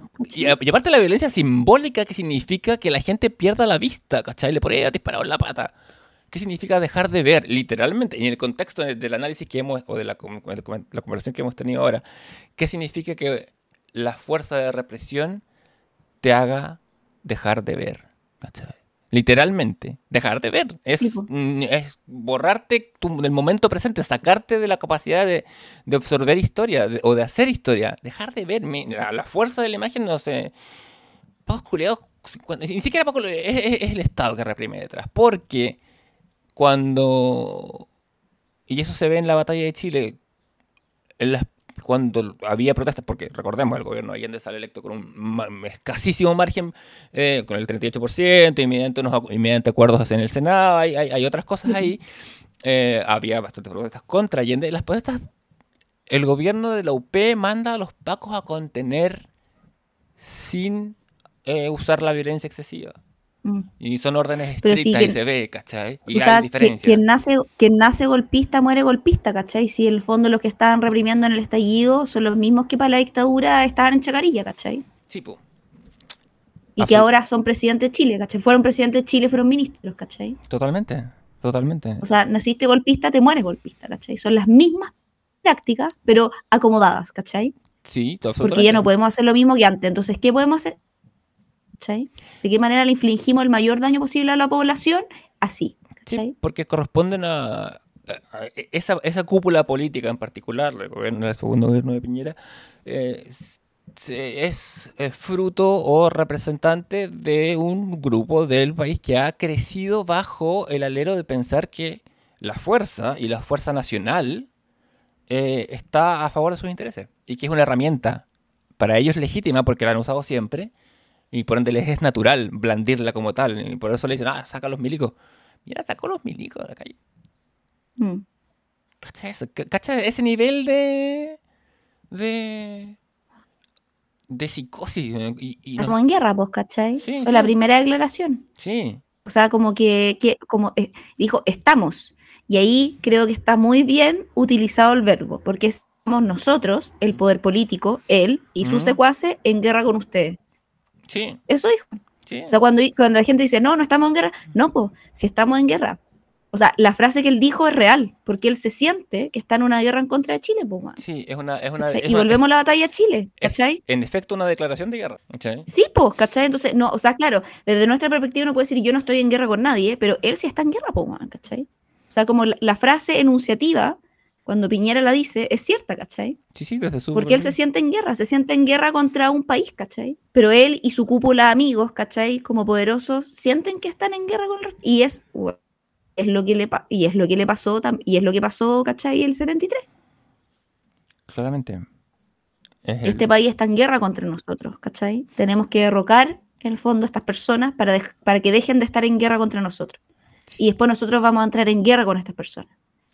Y, y- y- y fabricarle. En una guerra donde, en una guerra, ojo, porque, este- porque esto es lo más, lo, lo más bizarro de este país, en una guerra donde solo un bando tiene, está armado. Para el estallido fue lo mismo. O sea, era como eh, eh, lacrimógena versus eh, piedra. No, por supuesto. adoquines, ¿cachai? Herramientas, ¿cachai? Me, me defiendo con lo único que tengo ahí, que es el piso, ¿cachai? Literal, la gente sacando del piso, ¿cachai? Piedra, adoquines para poder defenderse.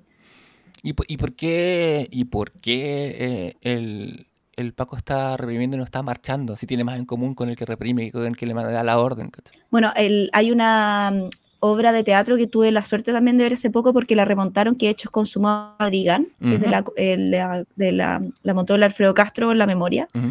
y ella lleva varias décadas. Yo la vi por primera vez en el 2010 y ahí ya fue un remontaje porque es una obra que se montó como los como casi 90 originalmente, no me Ujú. acuerdo la fecha exacta. Y ahora la volvieron a remontar en el marco de los 50 años. Ujú. Y esta obra se trata de dos personas muy, muy pobrecías, marginalizadas, ¿cachai? Que están en un lugar X despeñadora mientras a marchar a personas. Es muy existencialista, tú podrías decir, están muertos, no están muertos, un purgatorio, Ujú. en la vida real, ¿cachai? Como te puede ir en esa... Claro. Y aparece un personaje que es el que interpreta a Rodrigo Pérez, que es el capataz. Y les dice como, bueno, necesito que se muevan porque esto es del patrón. Y es un despeladero. Pero ¿dónde está su patrón? ¿Usted lo conoce? No, no tengo idea quién es, ¿cachai? Pero Filo está como, necesito que se muevan. Y le dice, necesito que se muevan de aquí para acá. Onda, se tienen que mover. Es ridícula la agua. Como, si están acá, esto es del patrón, pero si se mueven tres pasos más para allá, eso es de otra persona y ya no es mi problema. Y la Noguera dice, ya, sí, sí, nos corremos, nos corremos. Y el personaje que es sea, que el Emilio le dice, Emilio, ya, pues córrete, no, no, güey, que, que la persona nos va a, molestar, etc.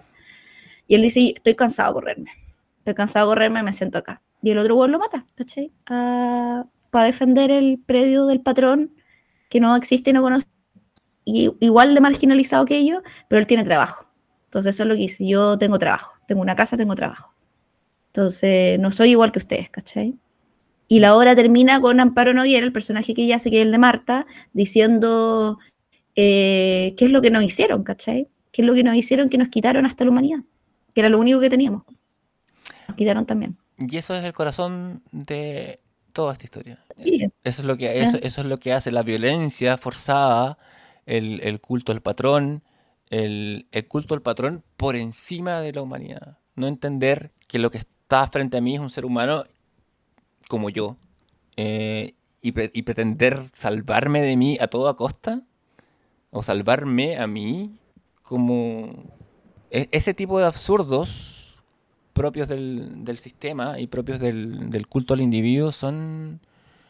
Ahí está el enemigo, creo yo, mm. desde este lado, por lo menos.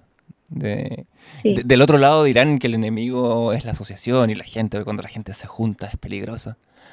Pero yo creo que. yo creo que de verdad, ahí, sí, ahí radican como que van el clavo, es como, bueno, nos quitaron todo, ¿cachai? Nos quitaron todo, que nos, nos quitaron la humanidad, ¿cachai?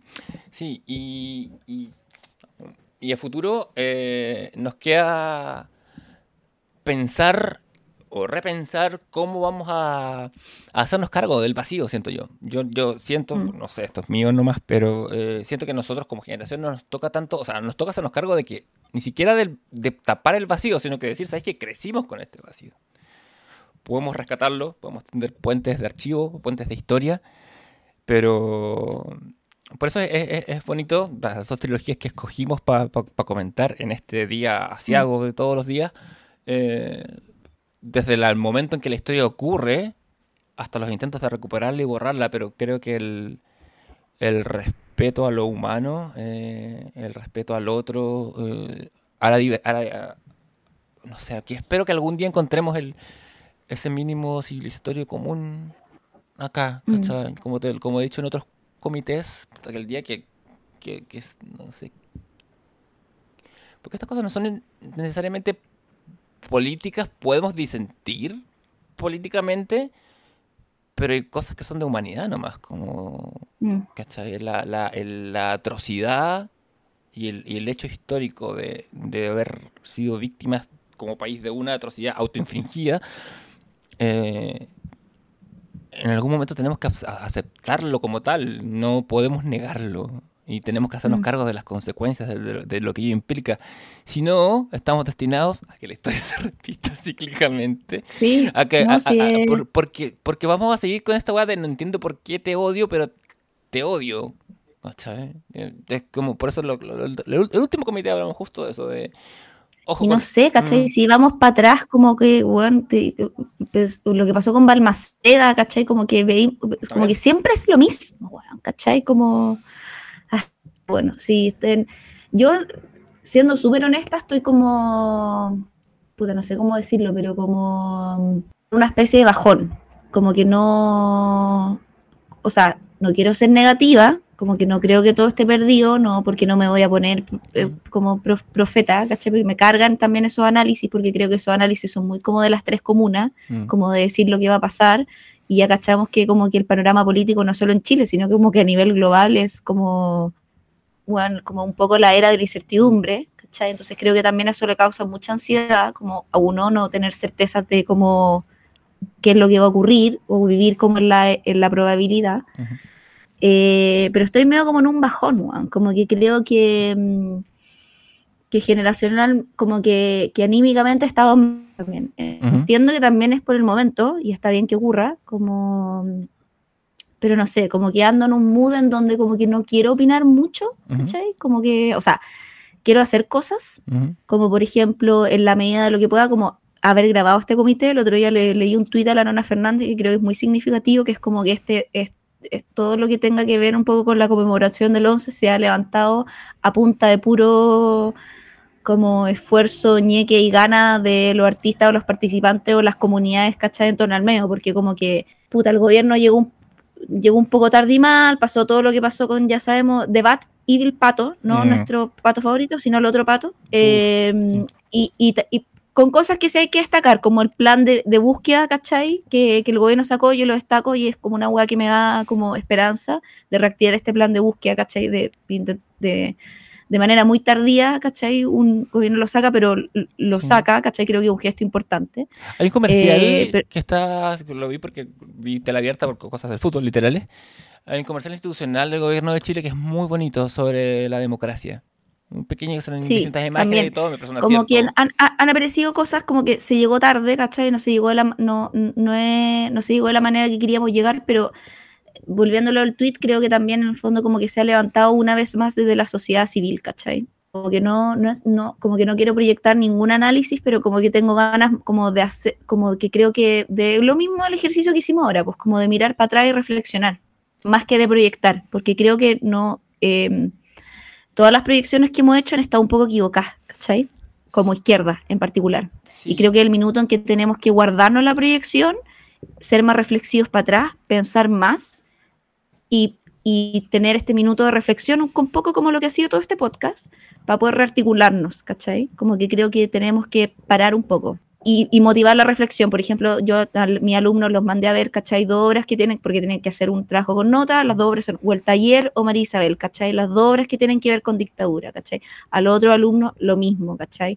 Vamos a ver, vamos a leer estos textos, vamos a hacer este link, ¿cachai? Como en tus espacios también de trabajo o el o cotidiano intentar como, yo vi ayer los documentales para tu y dije, hoy no sé si mis papás lo han visto todos, les mandé al tiro un proyecto que tiene en Netflix, como Mm. véanselo en este orden, ¿cachai? Y mi mamá se vio uno y me dijo, ¡ay, weón! Me encanta, ¿cachai? Como ir generando esos espacios, ¿cachai? Como, como pensar, reflexionar antes de rearticularnos, porque creo que estamos muy como, como el perrito taxi, weón, como no sabemos para dónde mirar con la cabeza. Sí, sí, yo también creo, creo que es un... En estos tiempos de, de- de en que anda...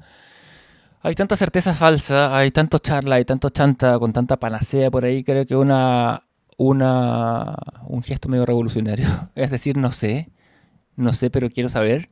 Eh, creo que admitir que uno no sabe eh, y, y- querer informarse es una, es una herramienta súper, súper poderosa, pero desde la humildad. Em, yo Mm. como te, como yo creo que, a ver, eh, en este momento también estoy más, todavía recién ahora un proceso un poco el masazo de octubre del año pasado y pienso, eh, hoy por hoy yo no quisiera que nadie más en este mi país quedara sin ojos, muriera, se perdiera por ninguna causa. Creo y que Mm. también es un gesto de vejez. Yo pensé que estaba me iba a pasar cuando fuera un poco más viejo. Eh, pero tiene que ver con el espíritu. Eh, quizás en estos años que vienen agarremos el vuelo y volvamos a tener un sueño colectivo y creer en algo y empujar y vamos para adelante. Y ahí quizás nos muramos en las trincheras. Pero mientras tanto... eh, Yo creo que si pasa, bueno, no sé, mm, puede que pase cuando ya seamos viejos, que es como un poco lo que le pasó a la generación de nuestros papás, que cuando en la cordillera aparece toda esta generación más joven, como Mm. Carolina Toa, Baby Carolina Toa, como marchando para sacar a Pinochet, ¿cachai? Y que nuestros papás, no sé, yo creo que en esa época tenían como 30, ¿cachai? Como que es la que nosotros teníamos más o menos cuando fue el estallido, ¿cachai? Eh, o, o por ahí, ¿cachai? Como mid 30. Ah, Yo digo como, bueno, no sé, de aquí a 30, 40 años más, ¿cachai? Como... Eh, Es lo que le pasa a mi generación con, con los pingüinos de Boric. Yo soy un poquito como. Tú, tú eres de la edad justa, pero yo soy un poquito Yo mayor, soy ¿cachai?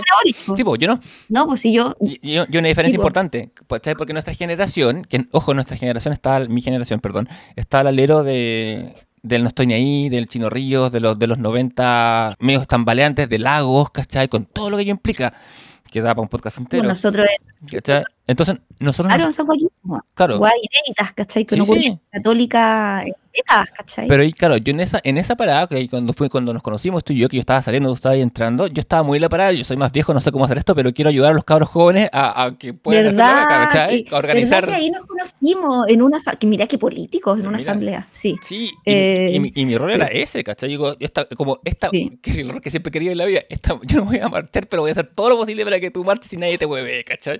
Eh, Mm. pero, pero sí, creo que es importante, y es importante, eh, como tú decías, hacer gestos como hacer un comité, haga su propio podcast, júntese con su amigo, tómese un tecito con su mejor amigo, y... Tómese un tecito, amigo mío. y... Y, y reflexione y piense, creo que el 11, que ya no es feriado, Mm. pero que cuando yo- desde que yo tengo, tenía uso de razón lo era, debiera ser quizá un momento más para pensar en qué estamos, cómo llegamos aquí y cómo vamos a hacer para sí. llevarnos mejor y congeniar con respeto a, a la historia que hemos vivido que nos, y que nos constituye. Y si no sabemos, para averiguar. Eh, recomendaciones. Eh, bueno, Onda Media, la plataforma digital de... Sí, bueno, tiene- Esa es nuestra recomendación conjunta, sí. Www.ondamedia.cl, usted se hace una cuenta gratis y Sí, por ser los como, sí, 50 años. como de- había no tenemos nada, ni cortinas ni nada, porque este es un, un programa especial que quisimos hacer como distinto, pero igual queríamos tenerlos recomendados con Onda Media. Tiene una programación especial por los 11 años, o sea, por los 11 años, por, 11 por los 50 años del 11 de septiembre, em, donde hay entre documental, eh, cortometraje, series y eh, largometraje. Eh, y también está muy variada la cartelera, hay muchas películas muy interesantes. Yo linké al ojo la última de la Manuela Martelli, que está, bueno, la subieron en Net- Netflix también, pero también está en Onda Media, que, protagonizada por la Lynn Kuppenheim y que habla precisamente em, de lo mismo que estábamos em, hablando que es a partir de eh, que fue toda la lucha que tuvieron que hacer abogados y también sociedades civiles en la justicia para poder establecer este mínimo civilizatorio común que sí hubo y habían detenido desaparecidos. Entonces, esta película trata un poco de eso, Como de, de, de- esa otra lucha legal que se tuvo que hacer, ¿cachai? Y que afortunadamente se ganó. eh, partir precisamente del el caso de, de, de Mar Tugarte, que es este cuerpo que el mar devuelve y que se transformó en una prueba irrefutable de que en Chile están desapareciendo personas, ¿cachai? Sí, que es interesante. Bueno, el, claro, el no olvidar que hasta que pasa esto, hasta que no aparece el cuerpo de Marta Ugarte, no teníamos idea que los milicos habían hecho eso. Idea. Sabíamos que los habían enterrado en el desierto, sabíamos que los habían quemado, sabíamos un montón de cosas. Pero nosotros decíamos, no, en Argentina los tiraron al río porque los milicos argentinos dijeron que los tiraron en helicóptero al río. Acá muy, muy poco. Muy, muy poco. Ni siquiera como una tesis como tal, que fue una, eso fue como que abrió. Y ahí los, los marinos, los milicos salieron, ay, sí, sí, lo hicimos.